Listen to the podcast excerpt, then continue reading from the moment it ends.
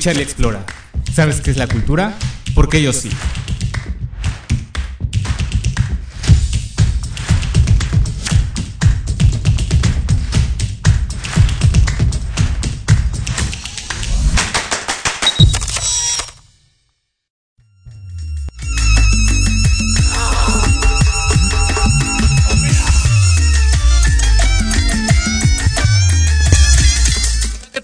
Todos bienvenidos a este su programa Ley de Atracción MX. Bienvenidos a este programa número 32 y el día de hoy me encuentro con Charlie Explora. Bienvenido. Hola, hola, ¿cómo están chicos? Muy buenas tardes.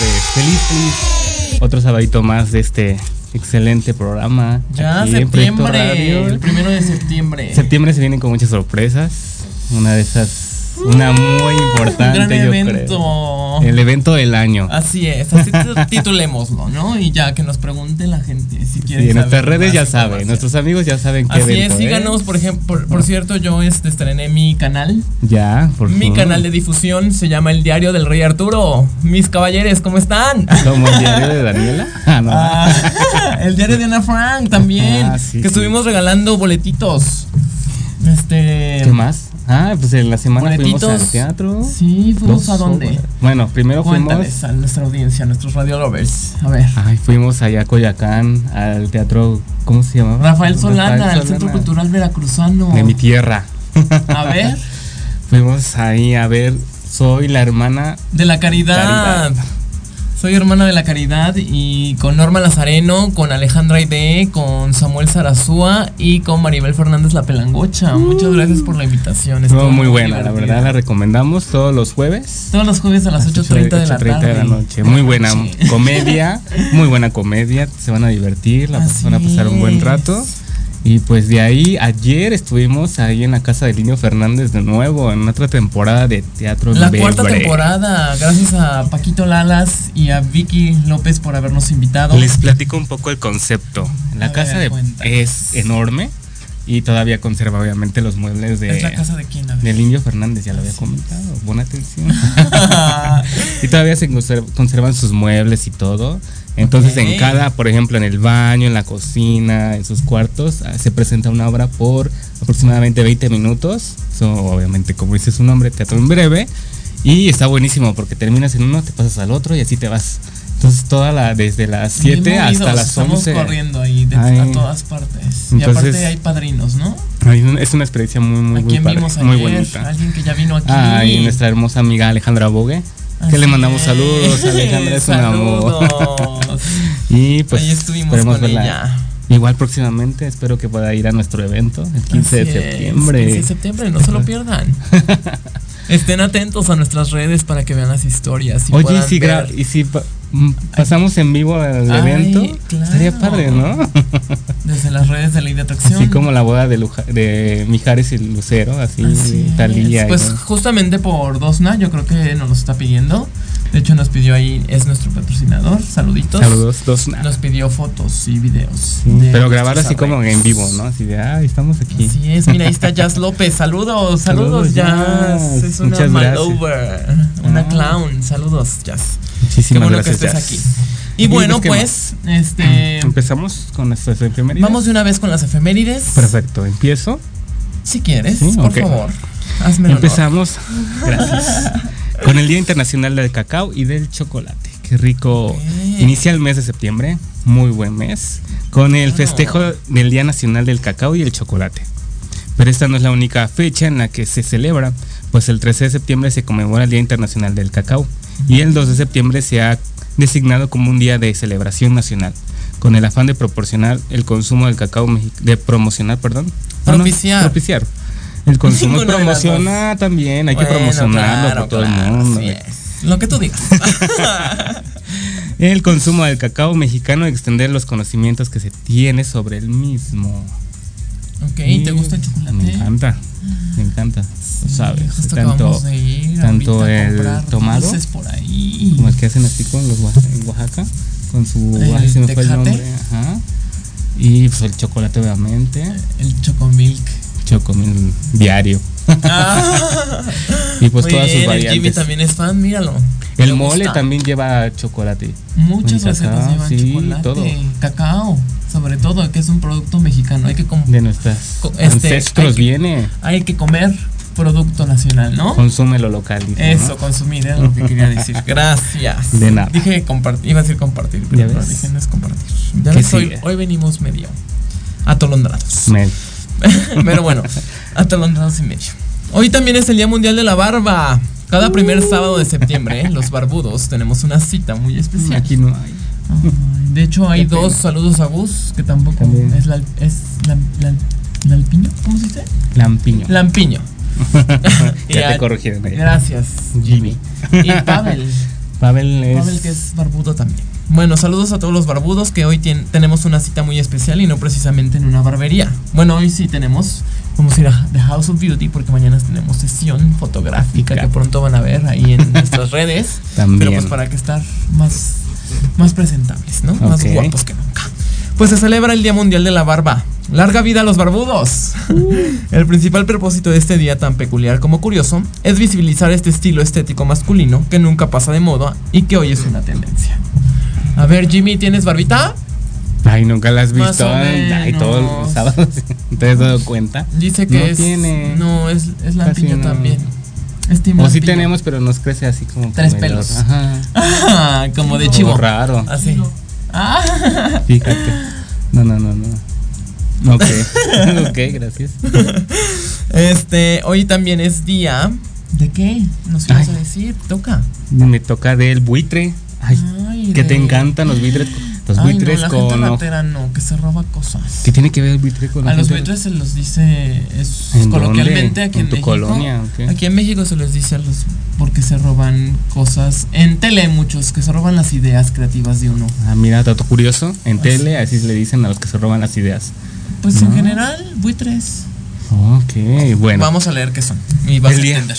Ok, el Día Internacional del Buitre se celebra el primer sábado de septiembre, aunque parezca extraño dedicar un día entero a un ave carroñera. Carroñero, claro. Lo cierto es que este pájaro se extraña, belle- de extraña belleza, es uno de los más amenazados a nivel mundial.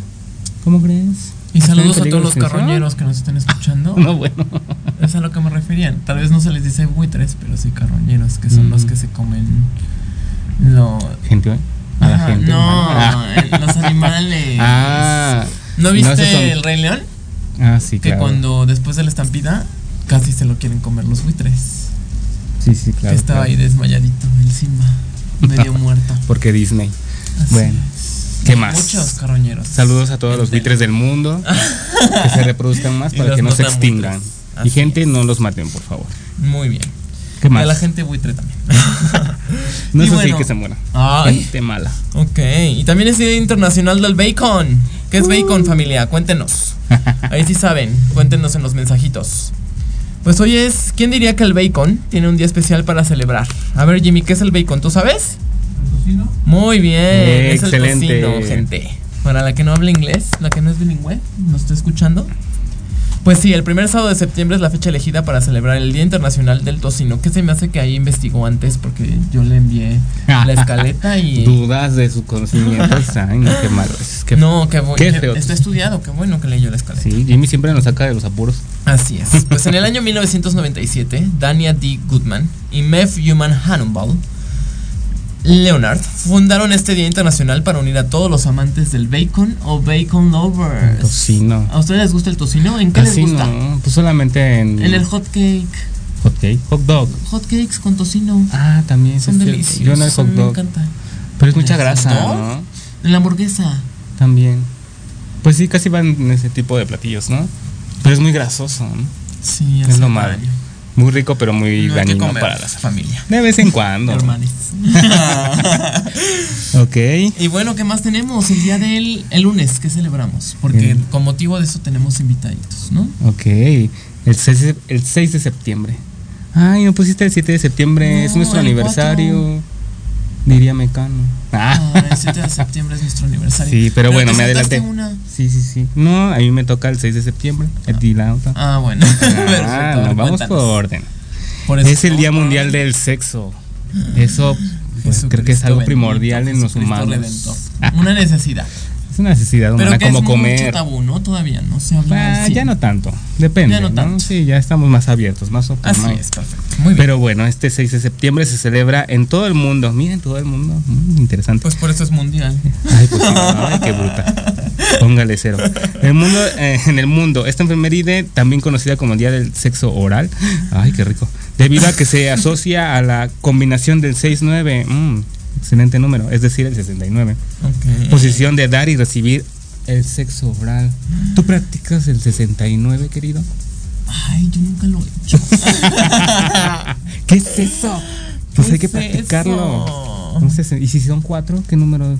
Ay, Dios, pues se multiplica. Ay, ¿no? sí, ¿cómo? Ay, un cuatro. Sí, un cuatro, ¿cómo será? Pero sería. De espaldas Así. también. Una- un trenecito. Ay, Dios. Ay, ya fui a lo Como el 100 pie, el 100 pies humano. Una, una ¿Posición película sexual? de terror muy fuerte. Ah, yo pensé que ustedes tienen que ver el sexo no, con. ¿tú sí la viste? Sí. Es ¿De muy qué buena. ¿Ha- ¿Habla de sexo? Pues no es como sexo, sino que los empiezan a coser. Ay, no. Sí, ¿no? Del, de boca, ah, no. Santo Es Cristo un bendito. psiquiatra, un- es un enfermo, es un doctor. Ay, vamos a tener un doctor invitado, entonces. Ay, no, esperemos si que no, se le ocurra esa idea. Ni que la hagamos en vivo. No, no, no, no. Pero estamos hablando del día del sexo. Así Bueno. es, y pues también el 4 de septiembre es el Día Mundial de la Salud Sexual, que justo por eso vienen nuestros especialistas Sí, invitados. hay que tener sexo, pero con responsabilidad, ¿no? Creo que Sí, va ahí y este y protegidos, ¿no? protegido. Y si no, pues tomar su PrEP, pero estar bien cuidaditos, ¿no? Así es. Entonces, sí, sexo, pero responsable. Y bueno, ¿Qué pues más? desde ¿A qué 2010 la AMS estableció esta fecha como un esfuerzo para sensibilizar y ¿Qué la promover la, querido? sex- sexualidad. ¿Qué es la AMS? A ver, cuéntame, tú que eres. Ay, pues es todo. algo de la Asociación Mexicana de la ¿Salud sexual? creo que sí. Nada, te lo estás inventando, pero bueno. Es algo de no, Asociación Mundial de la Salud Sexual porque es mundial. mira. Ok. Entonces, desde 2010, déjame repetir mi efeméride, la Asociación Mundial de la Se- Seguridad, ¿eh?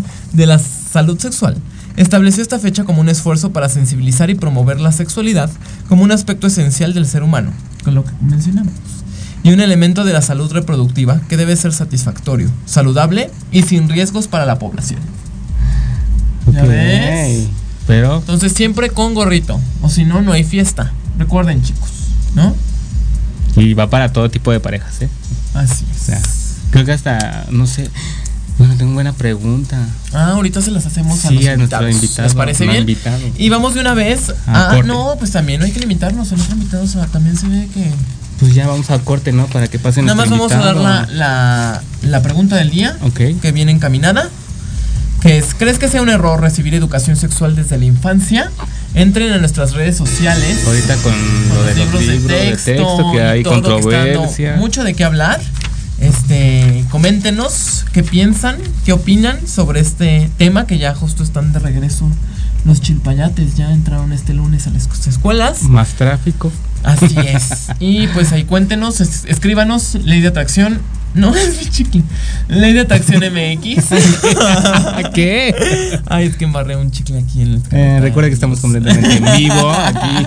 No, bueno. Este, Ley de Atracción MX en todas nuestras plataformas digitales. Ya estamos también en YouTube. Síganos, TikTok, Facebook, Instagram. Instagram, y Twitter. ¿No? OnlyFans. OnlyFans todavía no, pero ahí si quieren, pídanos, ¿vale? Aquí al cliente lo que pida, los nuestros Radio Lovers. Así es. Y regresamos con Vince Miranda, ya está aquí. ¡Uh! ¡Aplausos! Regresamos. Oye, oye, ¿a dónde vas? ¿Quién, yo? Vamos a un corte rapidísimo y regresamos. Se va a poner interesante. Quédate en casa y escucha la programación de Proyecto Radio MX con sentido social. ¡Uh, la, la, chulada!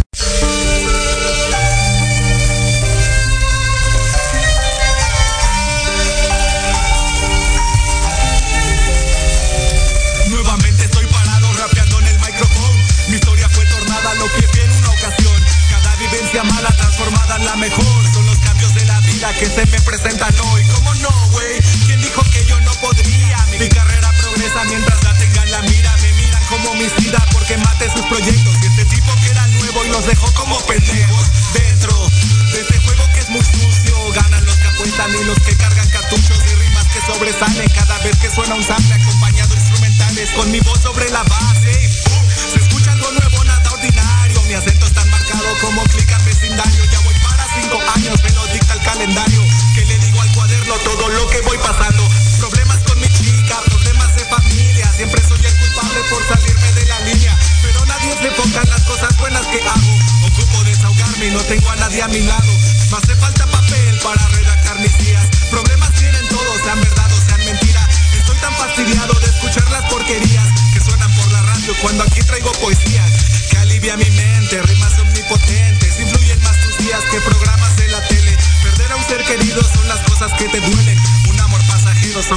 Se resuelven. Conforme pasa el tiempo, no suelo ser violento. Me siento tan tranquilo disfrutando del momento. Y aunque exista maldad, no des todo por perdido.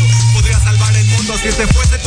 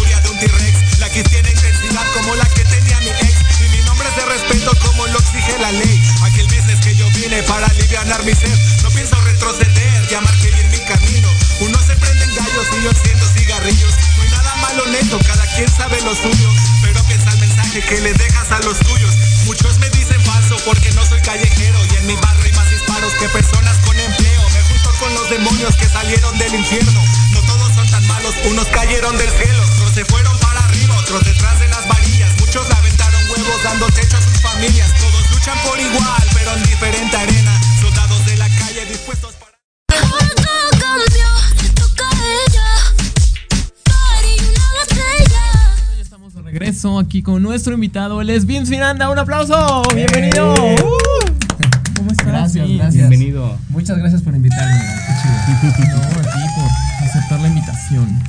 Hasta yo soy fan hizo. tuyo desde la academia, te seguí. Ah. Wow. Eso es así de, de, de necio. Así es. Yo lo tengo que se te traer cumplió. programa. Mira, Cuatro regalo. años me costaron.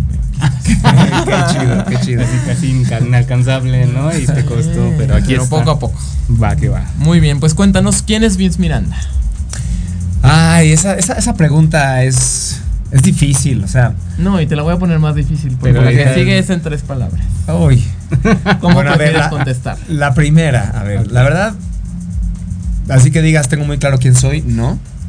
Soy un ser humano en constante aprendizaje y intención de crecimiento. Este, que me gusta mucho el arte, que me dedico a eso. eh, y que bueno, tengo muchísimos otros intereses además de, del arte, pero bueno, si nos vamos como hacia el lado profesional, este, soy actor, cantante, bailarín eh, y todo lo que el- eh, las artes escénicas permitan, Ahí está. eso, ahí estoy. ¿Pintor? Ah, muy bien. Todavía no. No, fíjate que todavía no, solo lo, más bien como lo, lo escénico de performance. Ah, perfecto. Ajá. Sí, sí, sí. Modelo. También, ok. Muy bien, y ahora Bien, sí en tres, tres palabras. palabras. Humano en entrenamiento. Yo le agregaría creativo también. Artístico. Sí. Acabamos, ¿Por qué? Qué chido. Acabamos. Perfecto, muy, Muy bien. bien. ¿Tú crees en la ley de atra- atracción? Sí, absolutamente. ¿Por qué? Primero elijo creerlo. Creo que uno elige sus, sus creencias. Este, elijo creerlo. Eh, en mi familia, desde niño, siempre hubo esta cosa como mágica. Yo digo que mi mamá, mi abuela, mi tía, mis hermanas son brujas. Evidentemente no hacen hechizos ni nada, pero, pero así les llamo yo. Este, siempre ha habido como una. eh, como un vínculo también con el, con el mundo no físico. Y entonces, pues me hace mucho sentido cuando descubrí ley de la atracción hace, ya sabes, cuando empezó este rollo de, de Secret, con el video, el, el- el- el documental que empezó a rolar, Claro. este, me hizo todo el sentido. Yo decía, claro, lo que sientes, lo que piensas, terminas por atraerlo a tu vida. Me hace sentido porque uno atrae a la gente que vibra igual y la gente que no solita se va. Entonces como que por todo eso me hace mucho sentido la ley de la atracción. Decido creer en ella y en algunos momentos hasta intenté estudiarla y todo, pero sí es todo un tema. Por ahí dicen, piensa positivo y vendrán cosas positivas a tu vida, ¿no? Entonces, Pues sí, piensa positivo y siéntete positivo, ¿no? Porque luego pensar positivo siento que puede ser una trampa. Que Ajá. también me pasó. Cuando justo di con lo de, de Secret, era de, no, voy a eliminar todos mis pensamientos negativos y bla, bla, bla. Y lo que me di cuenta es que más bien los estaba como taponeando. En lugar de realmente dejarlos entrar, irse, o sentir lo que tuviera que sentir y dejarlo ir, más bien era como, como oprimir las emociones y los y, y hacer una especie como de positivismo pues no sé, es falso, yo creo. perfecto. Ok, Y ahora que hablas de tu familia, ¿cómo es que nace tu interés por el por la artisteada? Eh, ¿Viene de familia? ¿Tienes ¿A qué este, edad? ¿Tienes actores en la familia? ¿Músicos, cantantes? Bueno, ahí tengo una prima mía, es actriz, Maya Zapata. Ah, ok. Ok. Este, pero de chiquitos, bueno, mi abuela, que ya murió, y su hermana, que también ya murió, tenían un dueto, ellas eran trovadoras. Mm. Este, No, eso lo explica. mi bisabuelo, que era de Yucatán, eh, pues siempre armaba bohemias, este, incluso Armando Manzanero alguna vez llegó a ir a casa del bisabuelo, de la abuela. Entonces como que esas bohemias iban pasando también en la familia y yo me acuerdo cuando era muy chiquito, el olor a tabaco en la casa, el alcohol, las guitarras sonando, mis papás, mis tíos, todos cantando. A mí me tocaba estar arriba, nada más escuchando por las escaleras. Este, pero sí, como que la música siempre me acompañó. No sé si hubo algo que me hizo decir quiero hacer eso. No estoy seguro, no sé si más bien fue como algo que siempre supe. Lo que no sabía bien era qué quería hacer de todo, porque yo primero quería ser actor, luego quería ser director de orquesta, luego dije quiero ser bailarín, luego no, mejor voy a cantar, luego no voy a ser músico, De y todo luego, ajá, y después pues la vida me ha ido cumpliendo un poquito esos deseos y me ha ido llevando como por todos lados. Pero sí, no sabría decirte si fue algo o si fue algo que vi o algún familiar o si está ahí en el ADN de la familia. Pero, de- sin, o sea, sin embargo, creo que solo somos Maya y yo los que nos dedicamos a, al arte de manera profesional. Y Maya, pues del otro lado de la familia, porque tampoco es mi prima hermana ni crecimos juntos, ¿no? De No. hecho, supimos que éramos primos hace cinco años. bueno, suele pasar. ¿Y qué estudiaste? Estudié mercadotecnia en el TEC y luego estudié eh, producción y performance en Berkeley, un diplomado. Y luego estudié actuación en Azteca, en el Cefat y en eh, The Atlantic, en Nueva York. También tienes un diplomado en nutrición, ¿no? Ah, bueno, sí, tengo un diplomado en nutrición. Sí, cierto. Y eres vegano. Y soy vegano, sí. Wow. Bueno, me- me alimento a base de plantas. Todavía no llego al lugar de ser el vegano ético perfecto, ya sabes. Entonces digamos que en mi alimentación me alimento a base de plantas y el diplomado en nutrición es justo un diplomado en nutrición a base de plantas que me metí a estudiar cuando me entró como esta cosa de que quería tener un cambio importante desde el centro de mi cuerpo a, a mi vida. ¿Cuánto tiempo llevas siendo vegano? Eh, cinco años o cinco años y cachito ya. Mira. ¿Y cómo ¿Fue te por Maya sientes? Zapata? Porque No, llevan Maya- los mismos cinco años en conocerlo. Ah, sí. Bueno, de saber que Pues sí, fue más o menos por ahí. Pero no, no, Maya no es vegana. ¿Y cómo fue ese cambio radical? ¿Te costó trabajo? Fíjate que no, no me costó ¿No? trabajo. O sea, todo empezó por una búsqueda de comer postres más sanos. Esa es la verdad. Soy postrero de a madres, ¿no? Me encanta el azúcar y así. y entonces yo dije, pero ya no puedo estar comiendo tanta porquería, Tanto ¿no? azúcar. ¿Y Entonces, ¿Cómo te mantienes? ¿Haces ejercicio? pues haciendo ejercicio y me atraco y me desatraco y, va- o sea, no, güey. porque tengo que, que- que aceptar que cuando estoy de vacaciones o cosas así, sea, sí me atasco. No me puedo aguantar. Es una cosa, güey, así. Pero no "Ah". te, no, te, no te comes tu taco de carnitas. No, no, no. Eso ya ni por tu No, mente de pasa. cosas de animal, no. Ya no. Ni se y me cuando pasas por los nada. puestos, así mejor ni volteas a ver.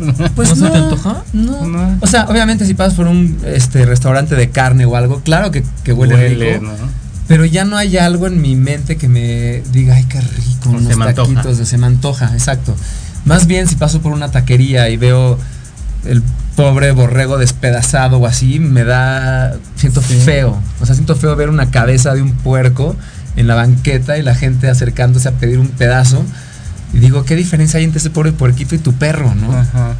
Pues más bien me da como cosita. Sí, Ahora eres amante de los animales entonces, ¿no? Eres- Después se volvió, ajá, exacto, te Ajá. digo, empecé como por el ruido de los postres, luego me di cuenta que aunque cambiaras a postres veganos, pues igual engordan, Ok. ¿no? O sea, no es como que un postre vegano ya es lo más Light. healthy del mundo, pues no. Ajá. Te ahorras la grasa animal, sí, el colesterol también, y si le metes un mejor endulzante, pues no te metes este refinados, ¿no? O Claro. harinas integrales o lo que sea. Puedes mejorar la calidad de tu alimento, pero sigue siendo un postre. De ahí, eh, mientras estaba estudiando el diplomado, pues obviamente hubo todo un tema con el medio ambiente, entonces se conectó por ahí. Después con el tema de los animales y como siempre he tenido perros y, y mascotas, pues también como que me llegó duro por ese lado. Y luego finalmente por la parte de, del bienestar físico, ¿no? De la salud.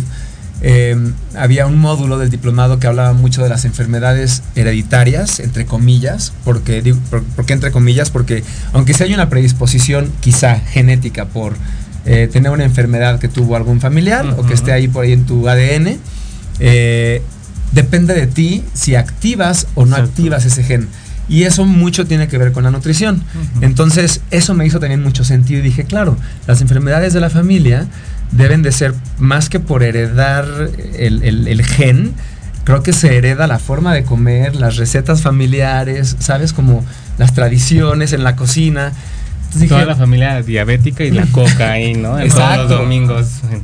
Exacto. Reuniones. Entonces, pues también llegó por ese lado y a mí me hizo sentido y cambié mi forma de alimentarme literal de un día a otro y no tuve mayor problema. Sí pasé por frustración social, porque cuando Sí. vas a o iba a cenar con amigos o cosas así, sobre todo empezando, pues no había nada nunca para mí, este, Mm. todo siempre tiene algún producto animal, eso me frustraba, de pronto me enojaba. Y ahorita ya mejor ni sales. Te no, ya ahorita Bueno, o- la pandemia te o ceno combina. antes o pido este comida a domicilio cuando esté o llevo mi comida o si sé que vamos a ir a algún restaurante pues checo el menú y hago mis Antes de. propuestas, ¿no? Así de si veo que no hay nada para mí ah, propongo otra cosa, no que sea lugar, 100% ¿no? vegano, Ajá. pero que sea un lugar que tenga opciones para todos. Ah, perfecto. Muy ya bien, con eso ya. perfecto. Cambió tu vida. Pues sí, sí. Así como la academia. Cuéntanos Sí, cómo sí. fue esa experiencia, cuánto tiempo viviste eh, recluido, hace cuánto. Fue para ti un parteaguas, ¿no? En tu sí, carrera. Sí, sí fue un parteaguas, absolutamente. Una, una experiencia así de ruda y de profunda, sí te marca no nada más en la carrera, en la vida, creo yo. De Lolita no vas a hablar, ¿eh? Ah. No, y además de, creo que de, de- de los jueces, Era la más tranquila. sí, conmigo como teníamos este vínculo por Ajá. el teatro musical y por el tap, como que siempre, Fíjate. cuando me tiraba rudo, me Ah. tiraba rudo, pero me decía Tú cosas sabías. chidas, cosas que sí me hacían hasta sentido. decías, regáñame más porque Sí. mejor. ¿Cuál fue tu generación? no ¿La de. Mafer? La, fue la quinta, ¿la de quién dijiste? ¿Mafer? ¿María Fernanda? No, ella estuvo en la sexta, una después que yo. Entonces ganó. En la mía ganó ¿Samuel? Samuel.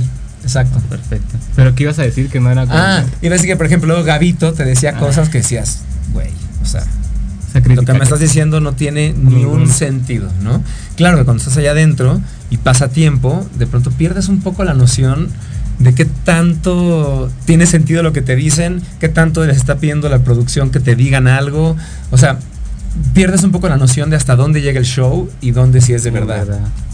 Que sí le mete la producción de. Ay, regáñalo más, ¿no? Pero por supuesto. ¿Cuánto tiempo Ellos tienen el control de todo. Estu mi generación duró como seis meses. Y yo fui el último expulsado, pero ya nunca me fui de la casa. Entonces, pues sí estuve ahí los seis meses metido. Encerrado. Qué fuerte. ¿Qué fue lo más difícil? El para encierro, ti? la crítica. La exigencia. Yo creo que me topé contra todos mis monstruos. Y te digo, como, como que cuando pierdes esta noción de lo que es real y no, y tienes a tres expertos que están siendo expertos, entre comillas, porque están est- eh, realmente están al servicio de la producción. Es, es raro cuando realmente están al servicio del artista o de hacerte mejorar, pues empiezas a dudar un chorro en ti, o a mí me pasó eso, yo empecé a dudar muchísimo de, de ¿Qué hago mi talento. Ajá. Dije, ¿qué hago aquí si todo lo hago mal? Eh, evidentemente ese pensamiento me hizo que siempre estuviera ronco, que nunca pudiera cantar. O sea, yo siento Sí. que todas mis presentaciones en la academia fueron pésimas, ¿no? Si todavía, si las llego a ver ahorita, todavía me da como cosa verlas y digo, güey, yo así no canto. Y no cantaba así antes de la academia. Y, Claro. Pero era una cosa como de presión, una cosa de presión hacia mí mismo. No, no me sentía deprimido en ese momento, o quizás sí, no lo sabía. Eh, mucha inseguridad. Este. Pues todo Sí, fue eso. psicológico, ¿no? Yo O creo que todo fue psicológico hasta el final. Creo que hasta el último mes hubo un chip, hubo algo que me pasó que dije, claro, esto es un fucking programa de televisión. Si yo, bailo, si yo bailo de esta manera y yo canto de esta manera y es mi estilo, pues le gusta a quien le guste, me vale, exacto. Exacto. Y eso sí fue algo bueno que me dejó, que después de, de sentir toda esta inseguridad, como que se armó esta coraza, o se quitó la coraza, no sé cómo llamarle, y realmente conecté con, pues este es el artista que soy, y habrá gente que le guste, y habrá gente que no le guste, y está bien, y qué bueno que esos críticos nos enseñaron a recibir crítica en el prime time, en vivo, enfrente de todo el país, porque pues ya después si te vuelves un poquito inmune al, al hate, ¿no? Como que... Sí, sí te llevas algo bueno de esa experiencia. No, no, mucho, mucho. Y como bien dijiste, sí me cambió la vida, me abrió este, muchas puertas para trabajar más, para entrar a actuar en Para televisión, darte a conocer. para darme a conocer, sí. Ya casi 20 años. ¿Se cumplen el 25?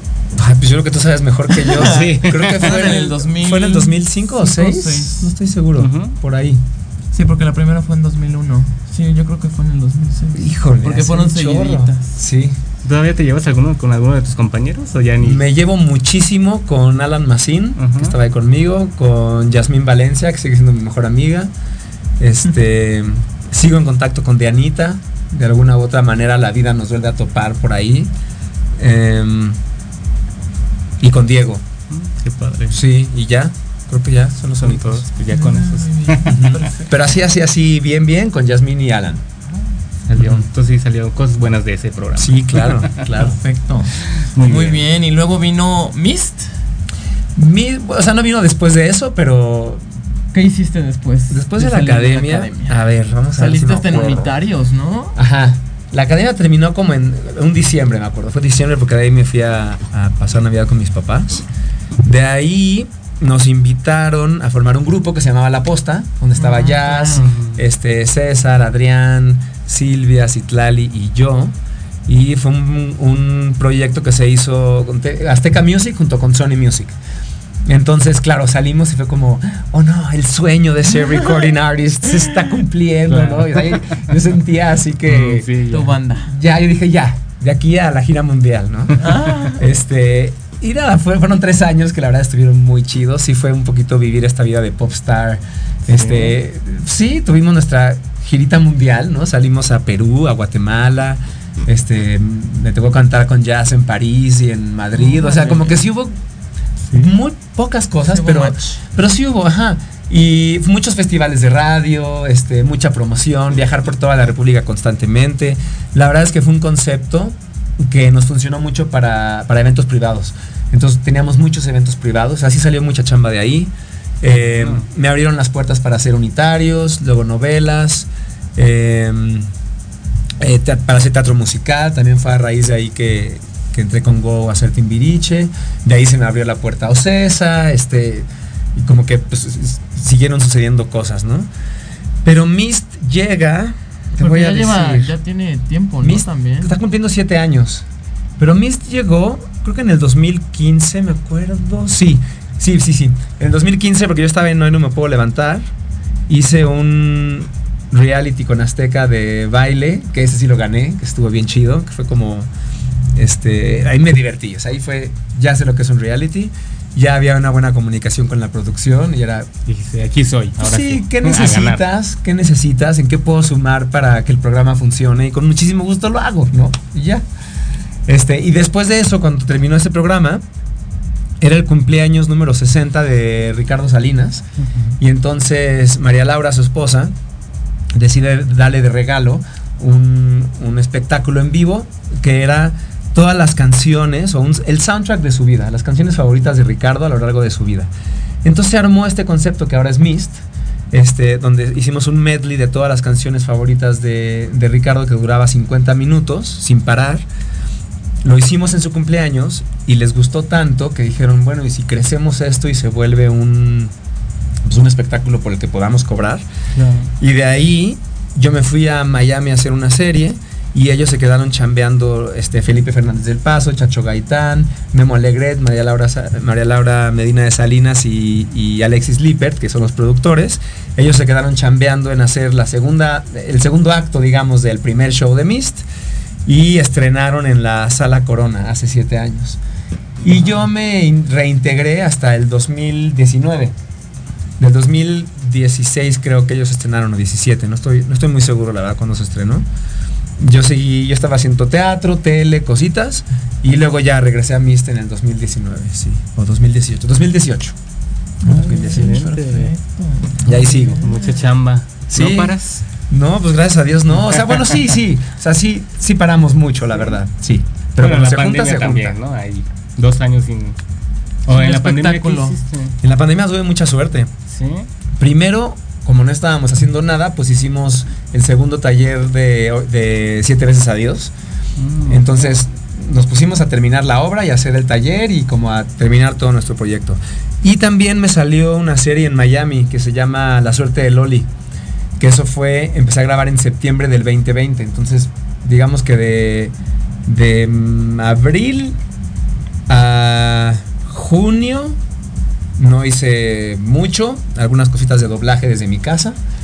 Luego en todo julio, agosto hicimos, trabajamos en la obra, en Siete veces a Dios, en hacer el taller, en terminar de escribir canciones, bla, bla, bla. Y luego en septiembre me fui a Miami y regresé hasta marzo del 2021. O sea que la verdad en la pandemia no me, no, No me la pasé tan mal. Y estuviste en la serie de Vicente Fernández, ¿no? De Juan Osorio. También, sí, esa fue el año pasado. El año pasado ahí me tocó a interpretar a Alejandro, sí. Alejandro Fernández de los 35 a los 50 años. Ah, mira. Porque Emilio hizo de, De los chavito. de chavito hasta los 30. Ajá. Ah, Excelente. Perfecto. ¿Y cómo llegaste a siete veces a Dios? Pues llegué por una llamada de Alan, literal. Un día me llamó por teléfono Alan. Este, él estaba pasando por un rompimiento duro este, con, su, con su ex. Y me dijo, Vincho, este, quiero escribir algo, necesito hacer algo con todo este dolor que siento. Tengo ya una idea desde hace mucho de una obra, pero es musical y no sé cómo aterrizarla y sobre todo la parte de la música. Entonces me dijo, ¿te, te unes? ¿Me ayudarías? Y yo en ese momento también me estaba divorciando de mi ex, entonces fue así de, güey, me cae, pero... los dos dolidos. Sí, hay que aprovechar por este supuesto, porque yo también siento tanto y no sé qué hacer con esto, que por supuesto que me uno y me subo a tu barco. Y así fue, o sea, literal fue una llamada. Y pues de ahí empezamos primero a llorar, fueron como seis meses de llorar, vomitar dolor, no componíamos, no hacíamos nada, o sea, literal solo nos quejábamos y reíamos y llorábamos. Este, ya también ya estaba Janet, ya estaba Salvador, ya estábamos ahí todos integrados. Y hasta después de esos meses de, pues como de limpieza, ya empezó todo como a empezar a tomar forma. Ok. ¿De dónde vino la inspiración de las canciones? Pues de las escenas y de la historia que Alan y Salvador nos ponían. Ajá. Y obviamente cada escena y cada situación donde nosotros nos podíamos ver reflejados, pues también viene de inspiración de, de vida y de experiencias propias. Que no necesariamente lo que escuchas o lo que ves nos pasó literalmente, Ajá. pero bueno, ustedes ya vieron la obra. En, Sí. en toda la historia hay muchos momentos donde te reflejas. Entonces, sí es nuestra historia, aunque no es nuestra historia. ¿Me explico? Sí, claro, claro. Ujú. Hasta hay un disco, ¿no? También ya de... Sí, está en todas las ahora- plataformas. Les ha ido súper bien. ¿Te imaginabas tener ese éxito? ¿Se Pues mira. imaginaban todo el equipo? Voy a serte muy honesto. Creo que todos lo soñamos y sí lo imaginamos, pero nadie nos lo dijimos porque nos daba así Sí, como, no, no, qué exageración. O sea, siempre hay una. espérate tantito, Sí, hay una vocecita que te dice, no, bueno, eso es exagerado. Ni sabes hacer un musical, ni eres el mejor compositor, ni son dramaturgos, ni han producido nunca un espectáculo de ese tamaño. O sea, como que todos los monstruos salen en ese momento, pero sí lo soñábamos. Y Alan, Alan andaba viajando, o sea, en qué momento también, me imagino que para él fue un cambio muy... Sí. Fue su regreso a los escenarios Sí. también. No como actor, pero sí como productor. Sí, como dramaturgo, como director, como productor, como todo. O sea, todo se nos abrió otro, otro lugar y otro, otra área del, del medio. Muy bonito, la verdad. Ha sido una experiencia muy chida. Ahora estar 100% en la parte de la creación. y no necesariamente encima del escenario. ¿Cuánto tiempo llevan ya en cartelera? Llevamos un año y medio ya. Oh, ¿Y cuánto iban inicialmente? Ocho semanas. O sea, teníamos dinero para ocho semanas, eso era. Y esas Wow. ocho semanas que se cumplan en años. Ay, Yo tengo un amigo que lo ha ido a ver Sí, sí. como 10 veces. Sí. Ay, qué chido. Y ahorita con el cambio de él y él, hubo cambios en la música. ¿Hubo aceptación? Ajá. Sí, también. fíjate que sí. En la música hubo dos canciones nuevas. Ah, O sea, dentro de la historia, obviamente es la misma premisa. Los siete sobres, eh, la relación que está eh, a punto de terminar o que está terminándose. ¿La de terremotos? No. Exacto, terremotos y Es nueva. suficiente. Son las dos canciones nuevas que, ves, que metimos ahí. la tienes, pero todo. Pero no la he ido a ver. Y la aceptación, pues felices, te digo, también íbamos solo por una temporada pequeña Ajá. y ya van dos veces que la, que la alargamos. ¿Tu público es sigue siendo LGBT? Bueno, obviamente para ver él y él, o si hay parejas heterosexuales que les interesa ir a ver una relación entre dos chavos. Sí hay parejas heterosexuales, ¿Sí? pero sí son las menos, la verdad. Mm. Y nosotros soñamos y creemos que, que él y él es una, una historia para público también heterosexual. Siento que, que la importancia de que el público heterosexual se dé cuenta que el amor entre iguales es lo mismo y que también te puedes reflejar en cada momento de la historia. eh, es, es muy importante para quitar todos estos prejuicios y estas, estos tabús y esto que Pues es que no cambia nada, es amor al final. El amor es amor. O sea, Es universal. exacto. Que Tal cual. cuerpos nada más, pero al final sentimientos son los mismos, somos seres humanos. De hecho, yo siento que, o lo que veo yo en, en esta historia de él y él, es que el amor entre iguales trae un peso muy fuerte y muy incómodo de la sociedad, porque ya no es nada más, solo somos tú y yo, y bueno, a veces las familias que se meten. En, en- en las relaciones LGBT es tú y yo, más la familia, más la sociedad, el jefe, el pa, o sea, es juicio de todos lados, es todo mundo como, como jodiendo, bueno, no, no necesariamente, pero, pero sí, sí pasa, ¿no? O el esconderte también, o de que nadie puede saber. Y si estás Imagínate que- llorando, no puedes decirle, ay, es que me troné con mi novio, ¿no? O sea, ¿cómo? ¿O cuántos amigos y amigas tengo que se tuvieron que esconder o pretender ser algo que no son desde que son niños? Es correcto. Es como creces con una coraza tan fuerte. Si ya de por sí todos tenemos nuestras heridas de abandono, de Sí. eh, violencia, abuso, yo qué sé. Ahora además pretende ser quien no eres para encajar o para no hacer enojar a nadie. No. Es la presión no, no, también, no, ¿no? no de la sociedad. De hecho, le pasó a Alan. Alan ac- acaba de salir del closet. Sí, sí, sí. ¿Cuántos exactamente. años tuvo que, que reprimir esa parte? Y a lo ¿no? mejor también la obra, no sé si en algún momento de la creación dijo, y si la hacemos LGBT, no, ¿qué va a pensar el público? Nunca se mencionó esa parte. Siempre fíjate se que pensó no. fuera siempre, se, siempre se pensó que fuera heterosexual. Porque también eh, el mensaje que nosotros queríamos dar acerca de las relaciones y de la utopía que tenemos de, de, de lo importante que es reconocer en qué momento es momento de decir adiós o, en- o seguir adelante y luchar y seguir construyendo, ¿sabes? Este, para no generar un cagadero. Eh, creíamos que haciendo una relación heterosexual pues podíamos llegar a más gente y era un poquito más fácil conectar. Claro. Nada más por eso. Pero claro que ya una vez que hicimos los talleres y que estrenamos, entró la semillita de... "Hmm".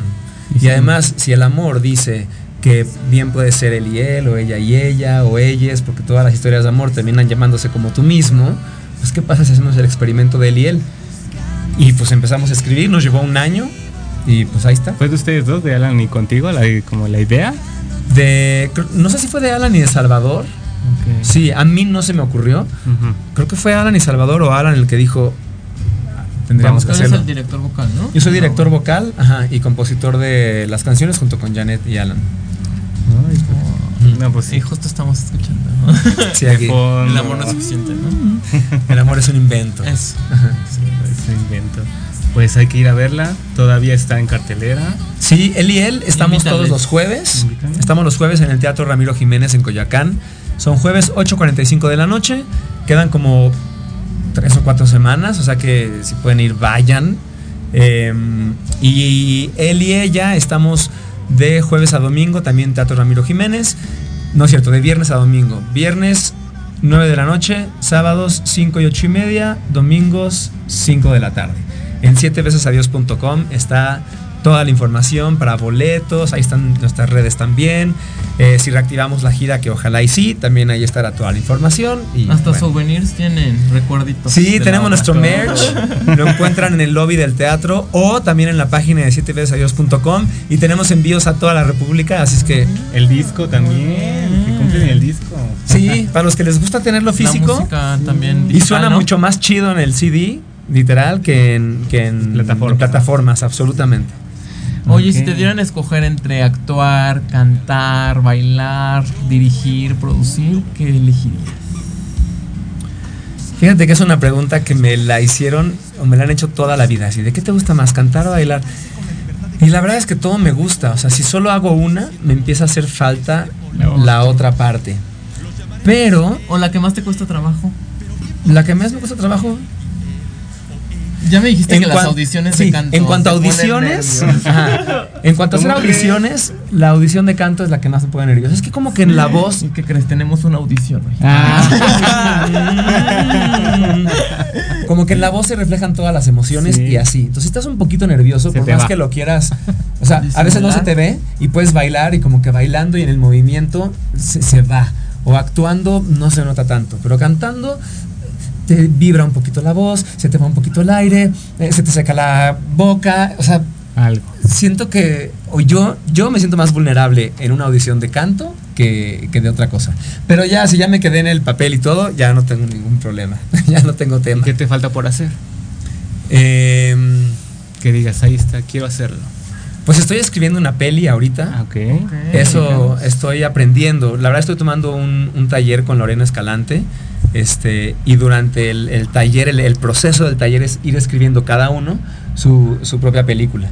Y, y como a mí me gusta mucho escribir y como he descubierto y he, y he encontrado en la escritura un lugar de, de sanación, de autoexploración, de investigación propia, de, de muchísimas cosas, de para este, atraer cosas a mi vida, para manifestar. Dije, bueno, si soy un, un cuentacuentos en la vida, ¿no? Si cuento historias y eso me dedico tanto bailando, cantando, actuando o componiendo música, pues ¿por qué no ahora que encontré tanto placer y tanto gusto en escribir, ¿por qué no empiezo a escribir historias, ¿no? ¿Y de qué trata tu película? ¿Nos puedes platicar? Pues no me gustaría contar la historia no. porque todavía no, no está terminada. Y, ¿De construyendo. qué género es? Exacto. No, tampoco podemos saber. Es. ¿Qué género es? Creíamos que era un, un chick flick, pero conforme se fue desenvolviendo la historia nos dimos cuenta que no era un chick flick. Es de terror. Ah. No, no, no, no. Pero tampoco es un drama. Yo creo que quizás como un ¿Un dramedy. sitcom? No, es como un dramedy, yo creo. Sí. Sí, que sí tiene que ver con amor, pero no es el tema principal para nada. Entonces, Perfecto, hay que esperarnos. Vamos a estar atentos. Y no es musical, pero sí hay música. Y de ahí que vendría. ¿Escrita por ti? Sí, también. Sí, sí, sí, sí. De ahí, bueno, primero terminarla, estar contento, darle sus tratamientos y si, si queda bien y si, si está aceptada, pues sí, intentar moverla y ver si la podemos levantar, ¿por qué no? Próximamente en carteleras. Ojalá, ojalá, hay que atraerlo. Claro que sí, ley de atracción. Exacto. Oye, ¿qué es lo más complicado de ser tú? Yo mismo. Qué difícil Creo es ser que, yo. mm, a ver, hay varias cosas, pero Eres exigente. Sí, sí, como muchos, como mucho, como mucha, mucha, mucha gente, soy perfeccionista y siento que si no sé lo suficiente no puedo hacer algo. Y tengo una, como este síndrome de no estar suficientemente preparado, ¿no? Siempre, nunca te crees así de. Siempre ay, tienes como esa. ese miedito de. Ay. ¿Dudas? Ajá. Sí, sí, sí. O Dudas sea, de ti. sí hay momentos donde creo en mí, pero creo que hay más momentos donde no creo tanto en mí. Justo ahorita estoy en una etapa de mi vida donde estoy intentando descubrir y desarrollar un framework personal, así literal, que de hecho lo estoy tratando de experimentar a través de mi blog, eh, acerca de, o sea, hacer un framework de cómo lograr creer en mí. Tal cual, así casi casi como un, Un libro. libro, donde yo pueda, pero un libro de trabajo, o sea, no nada más de leer y, ah, ok, no, sino de realmente con ejercicios, con cosas, para empezar a desarrollar el hábito y que se me haga realmente un hábito creer en mí. Porque creo que es eso, creo que creer en ti es un hábito más. Y como todo hábito, pues requiere trabajo, paciencia, persistencia, poco a poquito, poco a poquito, pero constante, ¿no? Pero volviendo a la pregunta de qué es lo más difícil. Este, quizá esa inseguridad, pero también mi indecisión. Luego, como que soy muy creativo, tengo un chingo de ideas y empiezo 10 y desecho 9 y luego sigo con una y luego la dejo a la mitad y se me ocurre otra cosa. Tomar la decisión de qué camino, en qué camino comprometerme hasta terminar, creo que eso, eso a veces me da en la torre y siento que eso es difícil. Ok. Oye, ¿cómo está ese corazón? El corazón muy bien. Sí. Después de que sanó por completo en el proceso de escribir siete veces a Dios, eh, se encuentra tranquilo, eh, en calma. ¿Solo o acompañado? Acompañado. Ah, ya. Sí, sí, sí. Está acompañado, está llenito. Sanaste Eh, Está ocupado. Para poder Sí. amar. Tuviste que sanar todo para volver a amar. Ahí dile a todos tus Sí. Beans lovers o cómo les llamas. Ay, no sé, siempre les digo familia, pero no. Familia. Ah, mira, Sí. Es bonito. Mi Me bonita gusta, familia. Mi familia bella, les digo. Oye, ¿y alguna anécdota que hayas pasado alegre, divertida, chusca ahorita? En, bueno, en cualquier proyecto que quieras comentar, Ay. que tengas así muy presente. ¿sabes qué me pasa? adiós, Es- esa que pregunta- estuviste ayer. Esa pregunta de algo chistoso es, es horrible porque digo, claro, cuando pasó, me acuerdo que era muy chistoso, pero luego la cuenta es así como de, ah, órale, ¿no? Qué, qué chistoso, wow. No, tú cuéntanos. Este, O algo que tengas bueno, una vez memorable. Haciendo Mary Poppins, este, eh, y estaba yo haciendo a, a Bert, ¿no? El desollinador, el, amigo de Mary. Entonces hay una parte en la obra, una coreografía que se llama Step in Time, que es justamente el número de todos los, los limpiachimeneas, los desollinadores, Sí, sí, sí. que suceden en los techos de Londres. Y en, ese, en esa coreografía hay un momento donde Mary le echa magia a Bert. Entonces Bert empieza como a escalar así por las paredes del escenario. Y luego empieza a bailar tap de cabeza. Y cantas De así cabeza. de cabeza, te pones a cantar, te pones a cantar la canción. Y luego sigues bailando tap de cabeza y bajas por el otro lado. Entonces es un todo un movimiento a través de todo el marco del escenario, ¿no? Y una vez, cuando ya venía de regreso, ya había bailado tap, ya había cantado de cabeza, y cuando venía de regreso bajando, un miedo que yo tenía era que por los taps, haz de cuenta que pues apoya los taps en la pared, pero tienes que ir totalmente en perpendicular a la pared, ¿no? Así. Yo Claro. tenía miedo que los taps se me resbalaran y quedara yo colgado, ¿no? Ajá, claro. Pues Siempre dicho y hecho. Voy bajando, se me resbalan los taps, me quedo colgado.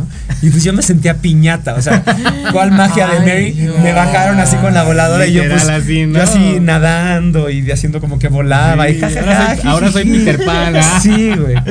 Eso, eso. No, Ok, qué o sea, eso fue al principio ¿no? fue como, no.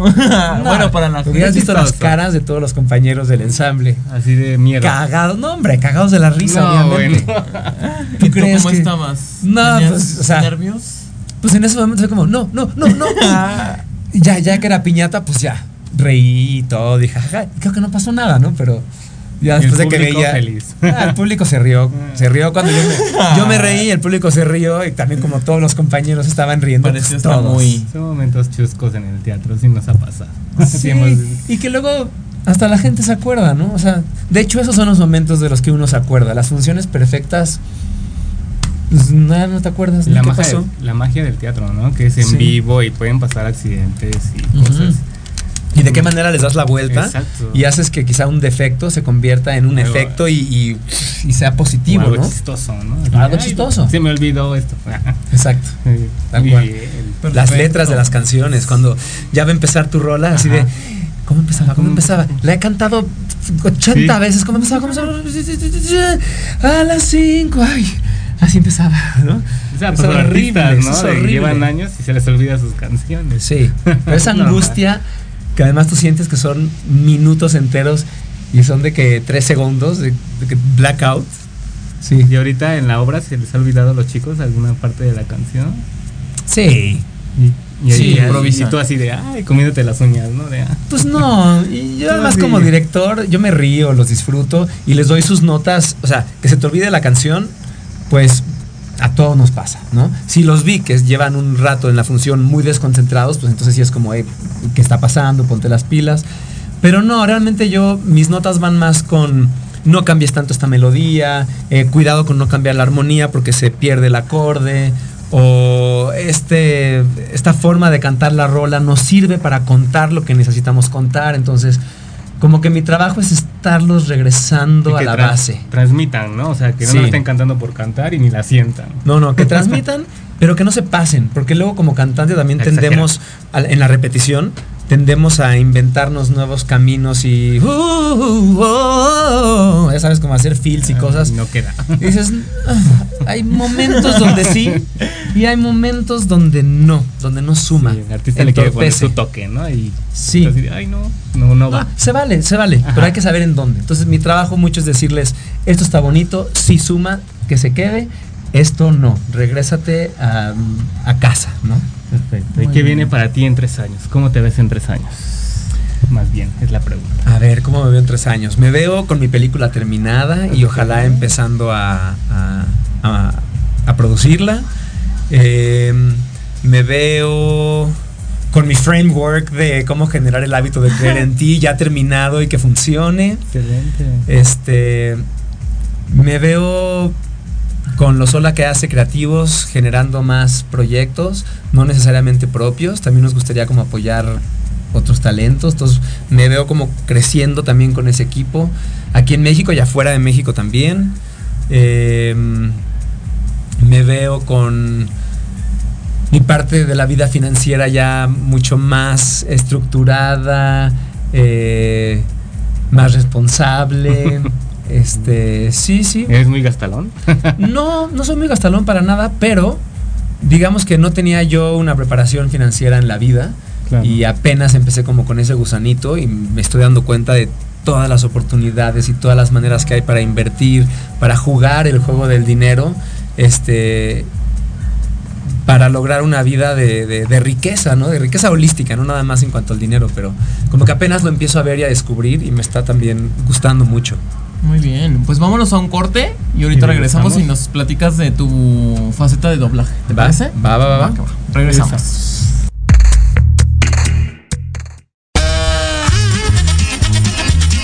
Oye, oye, ¿a dónde vas? ¿Quién, yo? Vamos a un corte rapidísimo y regresamos. Se va a poner interesante. Quédate en casa y escucha la programación de Proyecto Radio MX con sentido social. ¡Uh, la, la, chulada!